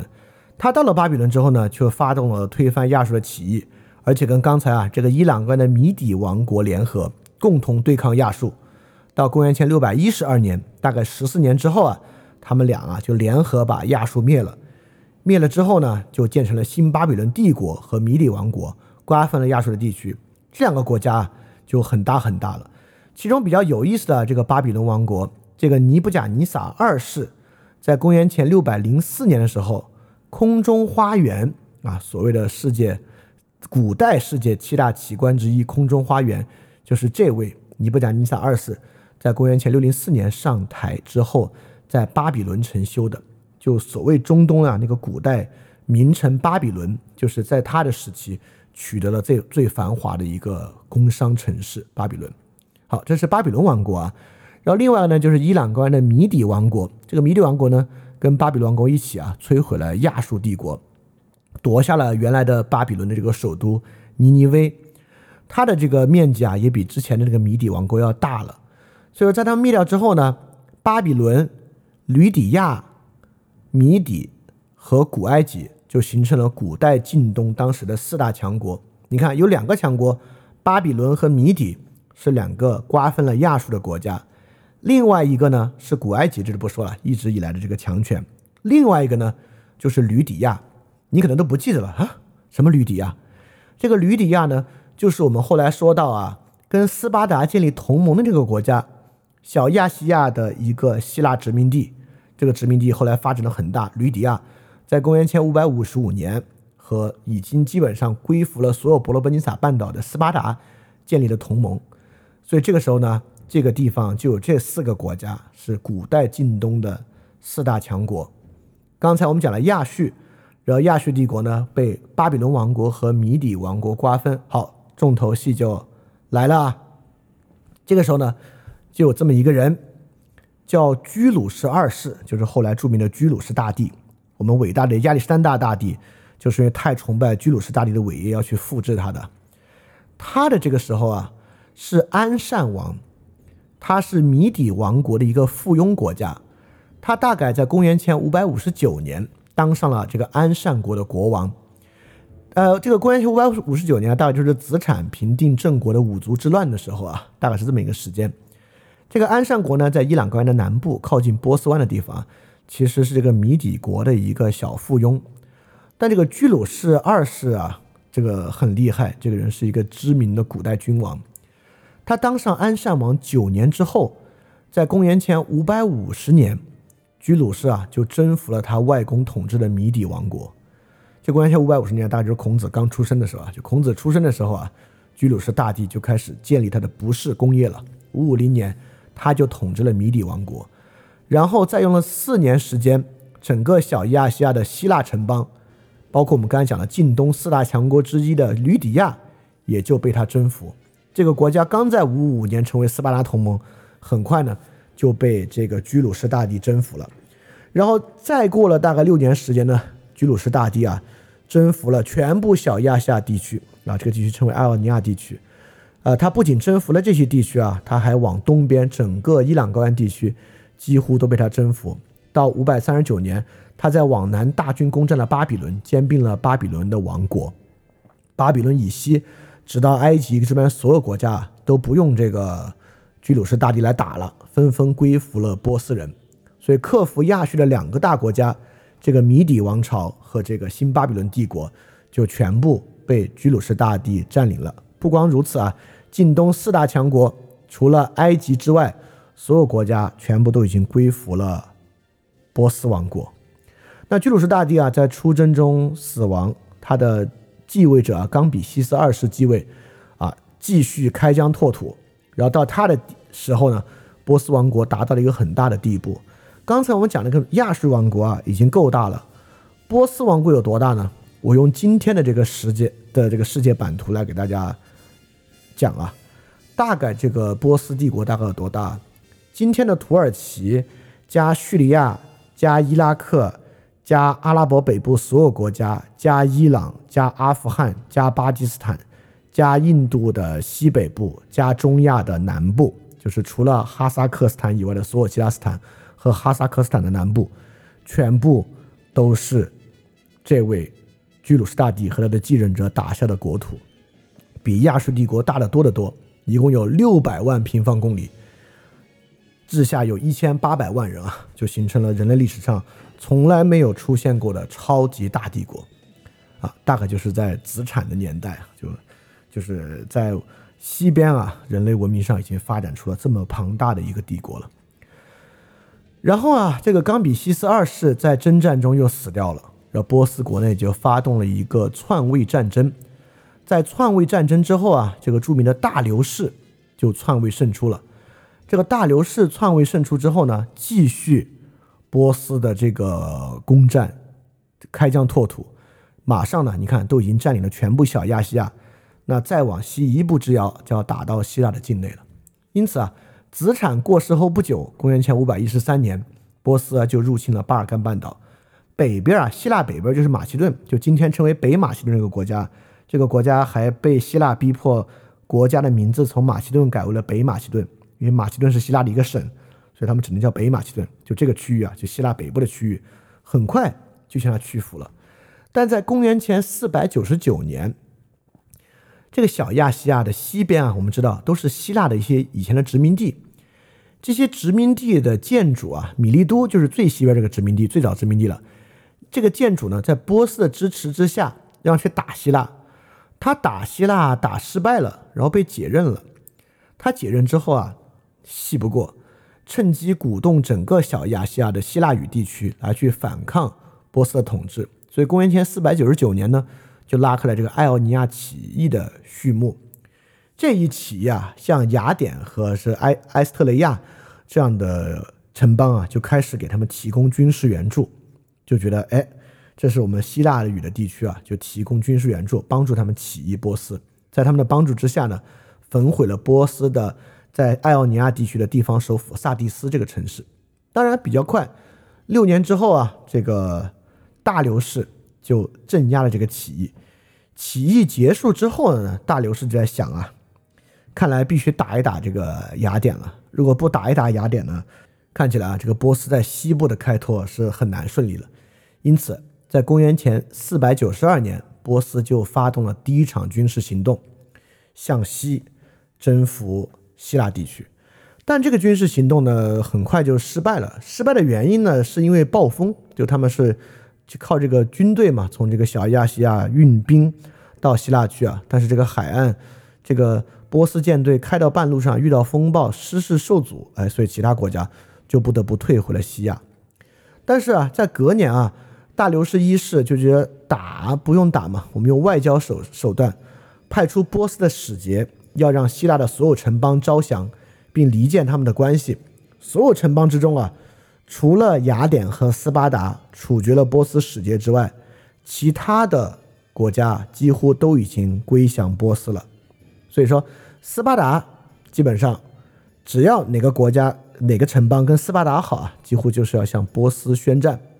所以大流士一世就 OK，既然整个希腊地区影响力比较大的两个国家，尤其是影响力最大的斯巴达都要跟这个波斯帝国作对，看样子还是非打不可。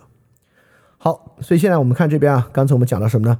我们讲到亚述帝国，亚述帝国灭亡之后呢，是米底和巴比伦，然后米底和巴比伦呢就被说这个印欧语系古伊朗语的波斯，建立了人类历史上最大的帝国。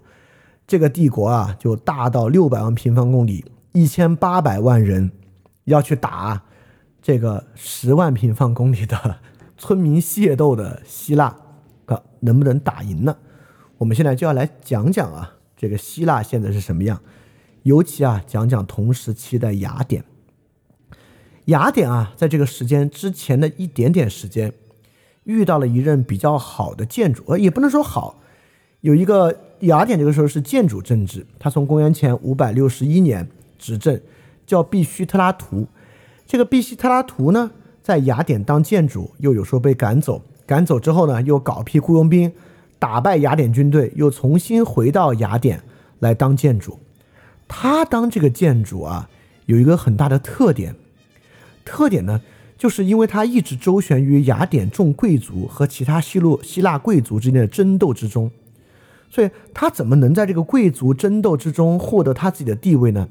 他非常仰仗雅典的自由民，所以说，在他当雅典建主的时期啊，他颁布了很多利于自由民而去限制贵族的政策。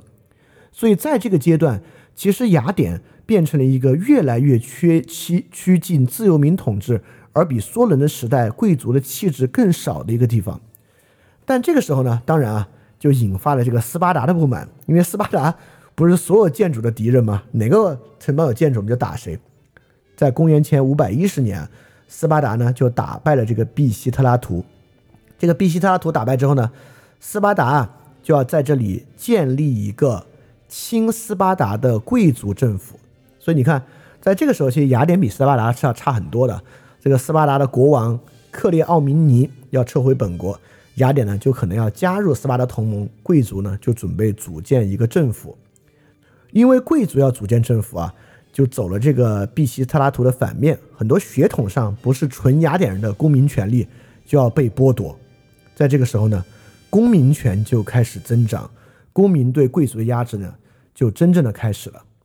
在这个时候啊，要组建这个新的新斯巴达政府，有两个人能够成为这个新政府的执政官，一个叫伊萨格拉斯，这个伊萨格拉斯是一个典型的贵族代表。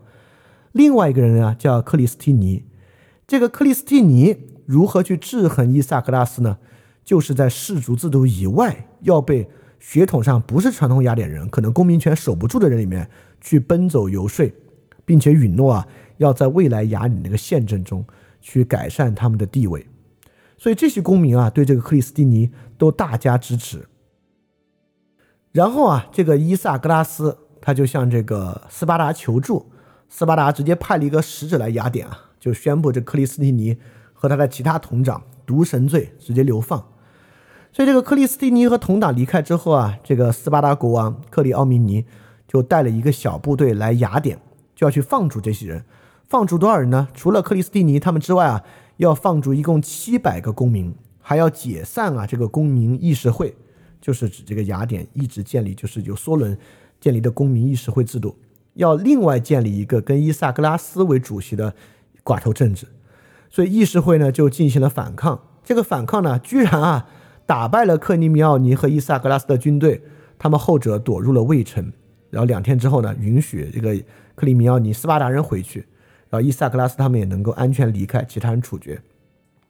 雅典的这个时候呢，就由雅典的公民，看这是雅典公民第二次捍卫雅典政治了。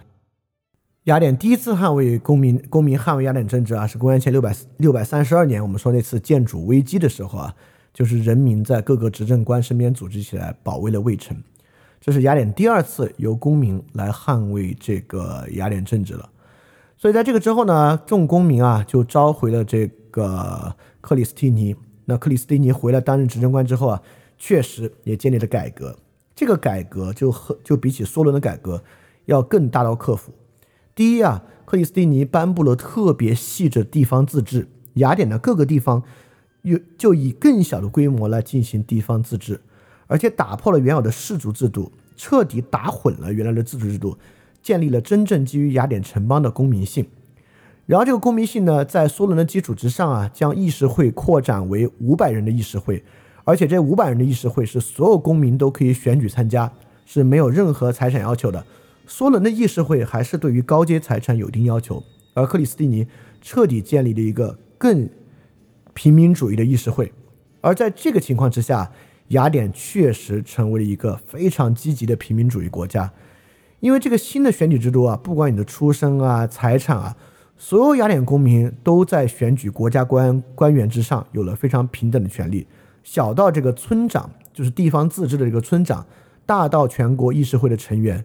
等等等等，平权呢，真正在这个城邦出现，而且在这样的一个政治实体之内，所有人都能够平等或平权，这个在人类历史之上可能还真的是第一次，这就形成了 democracy 的一个雏形，就是在克里斯蒂尼改革之后。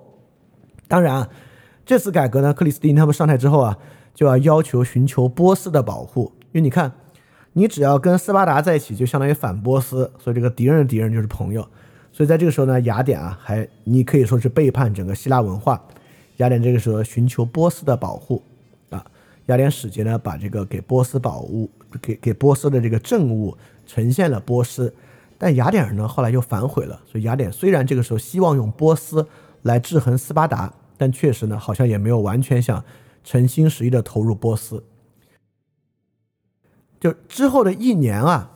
就是斯巴达肯定就对这个问题有很大的，就对这个现状有很大的不满。当时的斯巴达国王还是那位，就是克里奥米尼，就组织了一个对雅典的联合进攻。他本人啊，就有这个斯巴达联盟盟主的资格，从伯罗奔尼撒攻入这个雅典周围的区区域。这个比奥提亚是一个底比斯的一个军队啊，和加尔西斯的军队呢联合攻击雅典。你看，当时斯巴达的角色啊，其实我必须说很像这个中国当时的诸侯。比如东中国当时的霸主行使的跟斯巴达的职位很像，也就是说，你看我们这里有个国家居然跟荣国相好，所以我就要求其他国家一起去打他，而且发生的事情跟当时也很像。当时啊，斯巴达是想是想扶植贵族上台，扶植什么贵族呢？以前在雅典当贵族政治那个毕西图阿毕西特阿图家族上台，一听到这个，底比斯人不干了。底比斯人就不想跟斯巴达去打了，所以你看，在整个过程中，现在斯巴达对于这个地方组织的形式，实际上跟中国春秋的形式是有点像的，只是雅典现在由于它本身的特殊性啊，开辟出了一个很新很新的方式。在这个情况之下呢，雅典其实成功的捍卫了自己啊，打败了这三地的同盟。这个打败中间有个小细节，这边都来打了，雅典曾经又想跟这个波斯交好。他就求援于波斯，但波斯的条件啊 跟斯巴达很像。波斯说啊要这个西比阿斯复辟，就如果因为西比阿斯当时逃到波斯去了，就是之前那个毕西特拉图的儿子，就如果你们能让这个西比阿斯复辟，我们就跟你谈。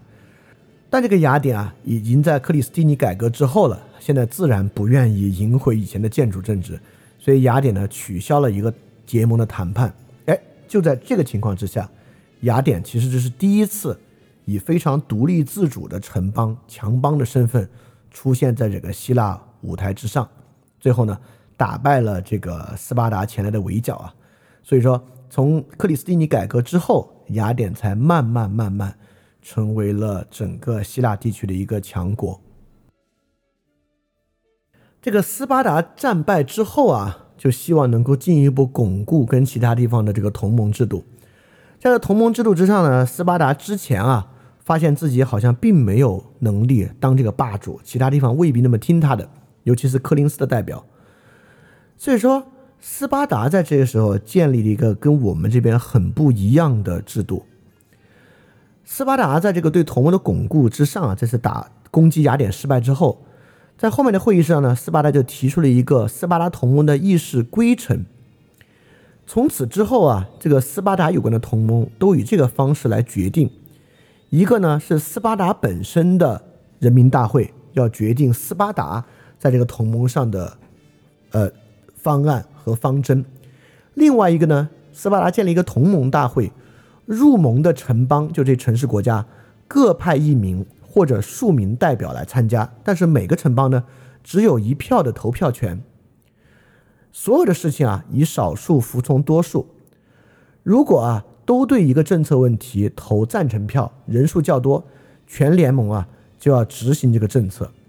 如果其中有一方有执行异议，如果取得多数呢，这个政策就无效。因此啊，斯巴达就成为了这样一个议事会议的领头人和组织者。但这个议事本身呢，还是由同盟的各个城邦都有非常强烈的决定权的。所以说，斯巴达在五零五年啊提出了这样的一个方式，表明了斯巴达的诚意，也让斯巴达的同盟，就是整个伯罗奔尼撒同盟，在之后延续了非常非常强的时间，而且。就是在波斯即将入侵的阴影之下，就斯巴达筹划出了这样一个在城市国家之间公平解决希腊本土问题的方法。这是在公元前五零五年，在公元前四百八十一年，面对希腊入侵啊，其呃面对波斯入侵啊，希腊是召开过一个全希腊会议的。而这个全希腊会议呢，依然使用的是斯巴达对于同盟的这个管理方式啊。站在我们这边呢，春秋各个诸侯国啊。还是比较习惯于一个盟主和听盟主话的这个身份。虽然我们这边有拥有如此多的城邦国家，但城邦国家呢，确实没有以这种方式来执行啊。这个可能，呃，这个我没有去深入的分析和研究啊，或者说你如果研究呢，也只能给出一个解释，就是这两个地区啊，对于权力的划分和权力的决策机制，确实是在一个非常非常不同的文化之中的。我们这边呢，没有往这个方向动脑子。所以说，城邦联盟的时代在这个时候就开始了，主要是斯巴达的斯巴达联盟、底比斯的比奥提亚同盟和雅典后来建立的近邻同盟。这个时候，整个希腊地区就从传统各自非常独立的城市国家，走向城市国家联盟的时代。城市国家联盟在我们这边呢，也并不少见。在这个时候，军力是什么样呢？在公元前五百年啊，雅典啊有男性成年公民三万名，就雅典大概有三万人。斯巴达呢有五千的重装骑兵部队，这些东西加到一起啊，跟波斯一个省的总督的兵相比啊，都是少得多得多得多的。但是就是这样的人数，后次数次击败了进犯的波斯。我们这里想问，这个雅典征召的人数为什么比斯巴达多呢？对，斯巴达当时确实军力非常强大，斯巴达这五千人啊，这雅典三万人可能够呛能打得过。但是呢，不管怎么说，雅典当时啊，在全希腊范围内有最公开和开明和不限贵族士族的制度，所以你可以想象，当时如果希腊有游士住的啊，如果孔子这帮人，这帮人可能全部奔雅典去了，就加入了雅典。所以雅典的成年公民数量确实非常非常多。好，说到这里啊，我们发现啊，整个雅典斯巴达其实不是很对付。这个时候呢，斯巴达建立了更稳固的同盟，而雅典在克里斯蒂尼改革之后呢。形成了一个非常非常早期的 democracy 国家，在这之后呢，波斯王国第二次对于希腊的远征就开始了。公元前四百九十年的初夏，上次不是打败了吗？这次啊，就派更大的军队扬帆起航，开始攻击。这个时候呢，他们来多少人？其实也没有来多少人啊。整个波斯派出了两万五千人的军队。这两万五千人呢，比起这边能够马上发动的军队，已经多得多的。他们很快啊，先后克服了两座希腊城市，直逼雅典。在雅典呢，这个人民大会啊，就决定要马上进军马拉松，在马拉松阻击希腊军队。但这个时候呢，因为这个斯巴达啊是波斯的死敌，所以说。在我们所知的那位著名的马拉松长跑之前，实际上已经有一位长跑家，菲利皮德斯就派去送信给斯巴达，向斯巴达求援的信。他跑了一天多，一天多跑了二百二十五公里，也是够长了。但是当时呢，斯巴达人啊正在庆祝卡尔尼尤斯阿波罗节，这个神圣律律令啊，就是一切军事行动必须在卡尔尼尤斯阿波罗节结束之后，就是还有六天。所以斯巴达人答应雅典出兵，但是必须在阿波罗节之后。这个绝对不是斯巴达人故意不帮助雅典啊，因为当时在斯巴达这样的宗教城邦，宗教是可是一个非常非常严肃的事情，必须到后来温泉关战役那么大的作战的时候，斯巴达人才在非常艰难的情况之下能够打破宗教禁忌出战。所以在这个情况之下，斯巴达其实是有诚意要帮助雅典的，但是确实。在宗教祭典之间，所以斯巴达人并没有这次帮上忙，所以雅典啊，匆匆召集了一万人在马拉松迎击波斯，所以希腊，呃，大概雅典的一万公民，就是这个我们前面讲的这个希腊步兵啊，迎战波斯两万五千人的军队，最后这场战斗打到什么情况呢？雅典死了一百九十二人，波斯死了六千四百人。著名的马拉松战役以雅典大胜收场。就历史学家他们后来去了这个战场啊，发现确实，波斯步兵啊，确实青铜的头盔啊、胸甲啊、镜甲这种希腊步兵的装备是没有的。波斯步兵跟当时的这个中国士兵比较像，戴着皮质软帽、皮质套衣，重点部位啊，像胸口有一些铁片的鳞甲，穿着紧身的长裤。所以在这个情况之下，他们的也是短矛，不像这个希腊步兵。有这种长非常精良的长矛和短剑，所以在这个情况之下，战况基本上就是一边倒，一场屠杀。屠杀之后呢，第二次对这个希腊的远征失败了。但是啊，这个远征失败对这个大流士根本就不是问题，这才两万五千人的军队失败，这对于波斯帝国来讲根本就不是一回事儿。所以大流士马上对对于希腊人来讲，这是一个超级值得庆祝的大胜，但对于波斯来讲，不过就是明年再打一次而已啊，就是马上他就要发起一次全军规模海陆并进、大规模入侵希腊了。所以他开始从波斯帝国各地啊征召这些兵员，准备计划大概花了三年。三年之后呢，就要进一步去入侵希腊。当然，中间其实耽搁了一阵儿，耽搁是因为公元前四百八十七年埃及起义了，所以大流士啊要同时准备军队对付埃及和希腊，腾不开手来。啊！但是第二年呢，大流士就去世了。大流士去世之后呢，就由他的儿子薛西斯接任了波斯帝国的帝王。这个薛西斯呢，就进一步准备入侵希腊。当时啊，就是大家不知道他还记不记得，当时雅典城邦这个建主啊被推翻之后，逃到波斯去加入波斯宫廷啊，不是后来这个阿尔西比亚德斯啊，这更早的时候，已经在波斯宫廷啊到第二代了。这个毕希特拉代，毕希特拉代催促波西斯，呃，薛西斯赶快入侵希腊，但是他仍然要去平定埃及。公元前四百八十五年，把埃及平定。次年呢，薛西斯就准备入侵希腊，这是第三次会发动一个更大规模的军队，海陆全军入侵希腊。那我们现在转向希腊说一说啊，希腊这边呢，就有了进一步的平民主义的苗头。在马拉松战役之后啊，希腊当时有一个大将。叫米尔提亚德斯，米尔提亚德斯呢，当时是统领希腊海军在海上阻击波斯军队的，但阻击不利，但是其实由于天气的原因，后来这个希腊在陆地上马拉松大败这个波斯军队，所以说呢，这个米尔提亚德斯啊，就受到了这个希腊这些平民们的反对，他的政敌啊，在人民大会全体公民前面就攻击他，给他定罪叛国。当时，而且当时很多陪审员和法官啊，其实都不是贵族阶层了。都是普通平民，所以说呢，他最后没有被判处死刑，但是被判处革职流放了。好，这就是雅典人革职流放政治家的第一人。你看啊，这第二次远征是公元前四百九十年到公元前四百八十八年，两年之后，雅典人啊已经搞出了著名的陶片放逐法这个审判程序。当然，我们后来知道了，都是这个希腊人是一个真的很平民主义的地方，只要这个城邦里面有过于优秀的人，就要把他放逐出去冷静冷静，就要放逐出去，让他的名声消减消减，免得啊他再搞出一个建主政治。这个当然也是真的。当然。陶片放逐法呢，不仅仅放逐那些特别优秀的人，也会放逐这个希腊本身的敌人。比如说，这个希帕尔库斯很快也被放逐了，他是毕希特拉代这个家族现在还留在雅典这帮的首领就被放逐掉了。很多啊，这个政敌，包括啊这个克山提甫斯，就是他去检举这个马拉松战役时的这个将领米尔提亚德斯的人物，其实在四八五年呢也被放逐掉了。所以很多人啊。很多政治家，这个雅典就就开始了陶片放逐最高政治家这个传统。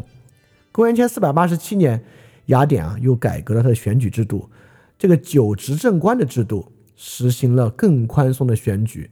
之前是选举，现在是啥呢？这个我们这都听过啊，是抽签，从五百名候选人中抽签。这五百个抽签的人怎么来呢？就是由村社面积大小，在这些自治村社。在五百个名额中占有的一定比例，所以最后啊，这个九执政官都不靠选了，靠抽签。靠抽签呢，当然就是避免在选的过程中，最后权力又向少数人、少数家族去集中，尤其啊是向原来比较有势力的贵族集中。所以这个执政官的制度啊，就变得更加宽松、更加自由。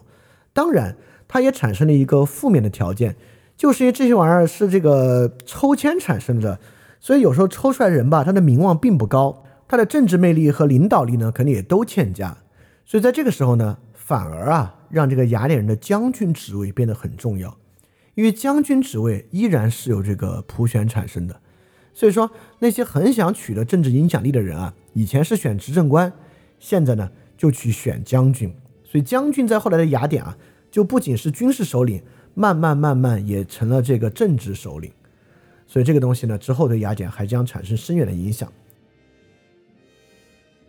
在这个时候啊，我们慢慢从雅典慢慢慢慢变成一个更加平民主义的 democracy 城邦。我们转向来说回这个战争啊，在这个战争中呢，雅典当时的执政官叫做蒂米斯托克利。这个蒂米斯托克利呢，就力主啊雅典去发展海军。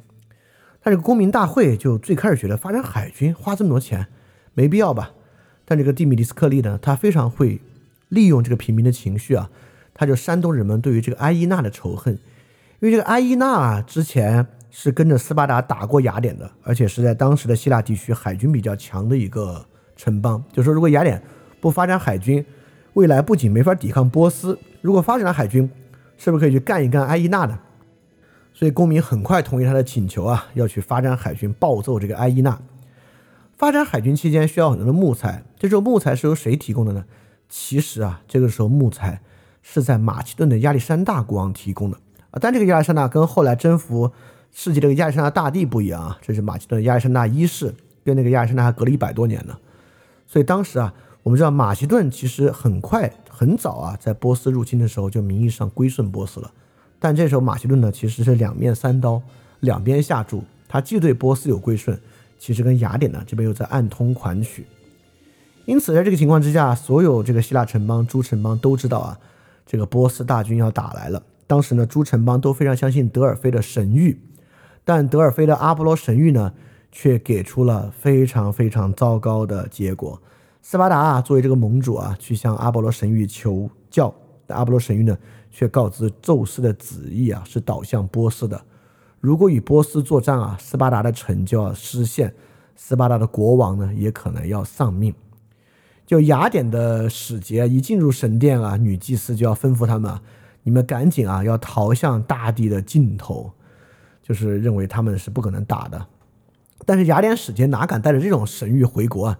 这回国之后，当时的人民是很相信德尔菲神谕的，这还不乱套了。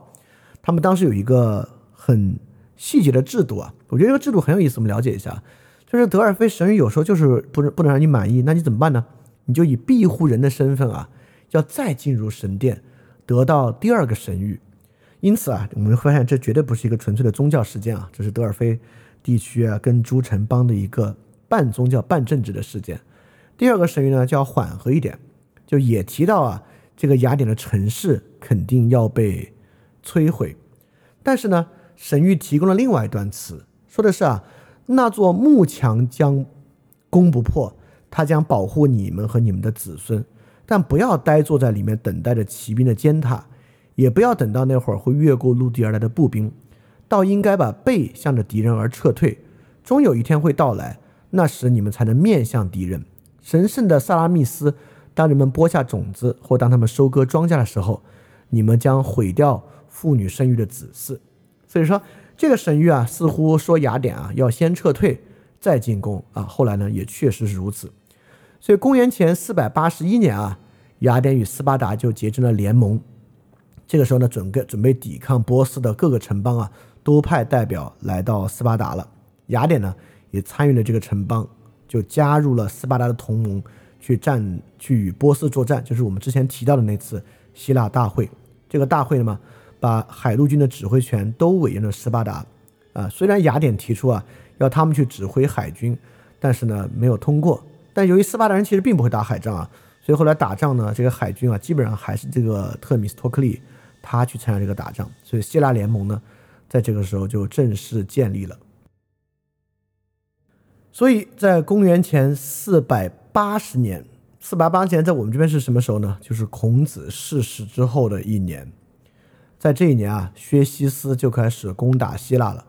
上次啊，在马拉松战役被雅典城邦打败，带了多少呢？带了二二两万五千人。这次薛西斯海陆大军总攻希腊，带了五十万人。当然。这个数字在历史上有各种各样不同的说法。希罗多德说超过了五百万人啊，就这五百万人大军把途中的河的水都快喝干了，都喝干了好几条水啊。但实际上后面人们认为呢是五十万人。当然你要看这个中国网上这些这就是大汉族主义的文章啊，那肯定人是往少了说，说这次呢也不会超过五万人，那是不可能的。上次两万五千人打一个雅典打不过，这次打全希腊联盟派一倍的兵力，怎么可能打得过？所以说呢，这次呢，按照历史学家推断，应该五十万人是一个比较合理的数字。五十万人入侵，其实后面发生的事情我就不想说太多，因为大家耳熟能详。第一，温泉关战役，就著名被拍成电影《斯巴达三百》。当然，不可能只有三百人了，三百人打这是历史的呃浪漫化处理。实际上呢，三百这个数字也不是胡说。当时的斯巴达国王列奥尼达确实率领了他自己的禁卫军两百九十八人。还有四百底比斯人和其他六千的希腊联军军队，所以加起来大概是七千人的一个规模，打十万波斯军队啊，也就是说七千人在温泉关阻击十万波斯军队啊，这个人人数的悬殊也是非常非常大的。然后这七千人呢几乎全部死亡啊，除了少数底比斯人最后投降之外，其他人几乎全数死亡。当然波斯也付出了很惨重的代价，他们这边死七千人。波斯死了两万最精锐的步兵，全部在这边死掉。然后呢，突破温泉关之后啊，整个一马平川，然后就只能按照神谕撤出了雅典。然后波斯人到达雅典呢，已经是一座空城了，所以波斯就烧毁了雅典。烧毁雅典之后呢，最后大家也知道啊，在萨拉米斯著名的萨拉米斯海战，萨拉米斯海战啊，波斯受到重创，舰队几乎全军覆没，所以不得不撤退，但也没有完全撤退。留下了五万的精兵完成入侵，是第一次入侵希腊的那位将领带领剩下的五万精兵完成入侵。因为五万精兵啊，比起这边的人啊，其实也已经很多了，而且这边其实很精锐的部队等等啊，在前面的作战中都有所消耗，所以留下五万人啊，在现在的希腊其实也还是有点这个震慑性的。而且就在这个时候呢，希腊联盟内部再次内讧，因为雅典的舰队啊。在这个萨拉米斯海战啊，重创波斯部队，保护的却不是雅典，而是保护着斯巴达所在的伯罗奔尼撒半岛。他们为了伯罗奔尼撒的半岛啊，滞留该地，但却导致了雅典的覆灭。所以说，他们在公元前四百七十九年就拒绝加入希腊同盟的海军。在这个时候呢，他们特别希望斯巴达人能够帮助他们夺回雅典，但是斯巴达人拒绝了。所以说，雅典呢再次被占领。这个时候啊，剩余的雅典人。就给斯巴达人说，如果真的不能帮我们去夺回雅典，我们就要跟波斯签和平协议，加入波斯了。啊。所以在这个情况之下呢，伯罗奔尼撒联盟啊率领三万人，也可能是他们剩下的精兵吧，这三万人就打败了余下的五万波斯人啊，又是一场屠杀。然后因此呢，波斯正式被打退希腊。而且之后，从公元前四百七十九年到公元前四百七十八年，希腊迎来了反攻，反攻势力非常强，整个巴尔干半岛全部波斯势力被清除，小亚细亚的势力得到恢复，连拜占庭啊，就我们说已经比较靠近黑海的这个小亚细亚城市也再次被夺回。而就在这样的过程中啊，整个斯巴达的势力呢慢慢下降，雅典即将迎来它的全盛。啊，所以我们这里说到雅典反攻呢，已经说到了公元前四百七十八年，而我们这边三家分晋呢，就是公元前四百七十六年。所以说，对于希腊和两河流域啊，也就是说整个希腊诸城邦与波斯王国的这个争斗啊，在春秋时期就说到这个地方。那说到这地方留了一个尾巴，在整个波斯帝国啊入侵希腊之前，实际上受到了很大的拖累。当时啊，还是这个大流士在位期间，大流士在进攻雅典之前，先要打一批势力，本来以为很快会战胜，但没想到啊，军事进展非常不顺利。这个不顺利呢，既让波斯帝国想染指东欧、进军欧洲的想法没有能实现，也拖累了他们进军希腊的步伐。他们打的是谁这么不好打呢？这个人就是斯基泰人。斯基泰人呢，就是我们下期要来讲的重点的事情了。下期我们会花很大的篇幅来讲这个以前我们可能很少听说过的这个斯基泰人和萨尔马特人，因为斯基泰人和萨尔马特人呢，就是在这个时期在 Inner Asia 主要的人群。这个 Inner Asia 的人群跟我们刚才讲到的那个塞伊马托尔宾诺现象也有非常非常重的关系，所以这个呢，就到了。跟我们可能发生文明冲突和碰撞，以及之后啊所产生的匈奴人跟他们都有很大很大关系了。好，我们就下一期啊，我们来讲讲 Inner Asia 这部分的这个斯基泰人和萨尔马特人，以及我们简单的讲一讲印度在这个时期。好，那这就是我们这个饭店二点零 Special 将中国史还给世界第一期春秋篇的上。我不知道这么讲讲大家有没有什么。呃，意见啊，因为第一次尝试讲这样的东西，信息信息量还是非常非常大的。然后里面生词和生名字，其实对我来讲也非常非常多，查了好多好多资料才能把这东西传到一起。呃，我也不知道会不会讲希腊的地方，其实颗粒度太细，就没有把这个希腊城邦的演变讲清楚。我希望我能把希腊城邦的演变以以及雅典是在什么条件之下，呃，建立一个这么新的制度，能够稍微把它提几点，以及。整个诸希腊城邦这些城市国家和中国城市国家的区别啊，能够让大家有点感觉。好，这是我们尝试啊。如果你对这样的节目有什么意见呢，也欢迎你在评论区互动。如果你有什么问题呢，在评论区说，我可以在评论区回应，或者在下期节目我们能够给予一定的回应。那我们这期节目的尝试就到这里，希望你能够喜欢。我们下期节目再见，大家要记得敢于去相信。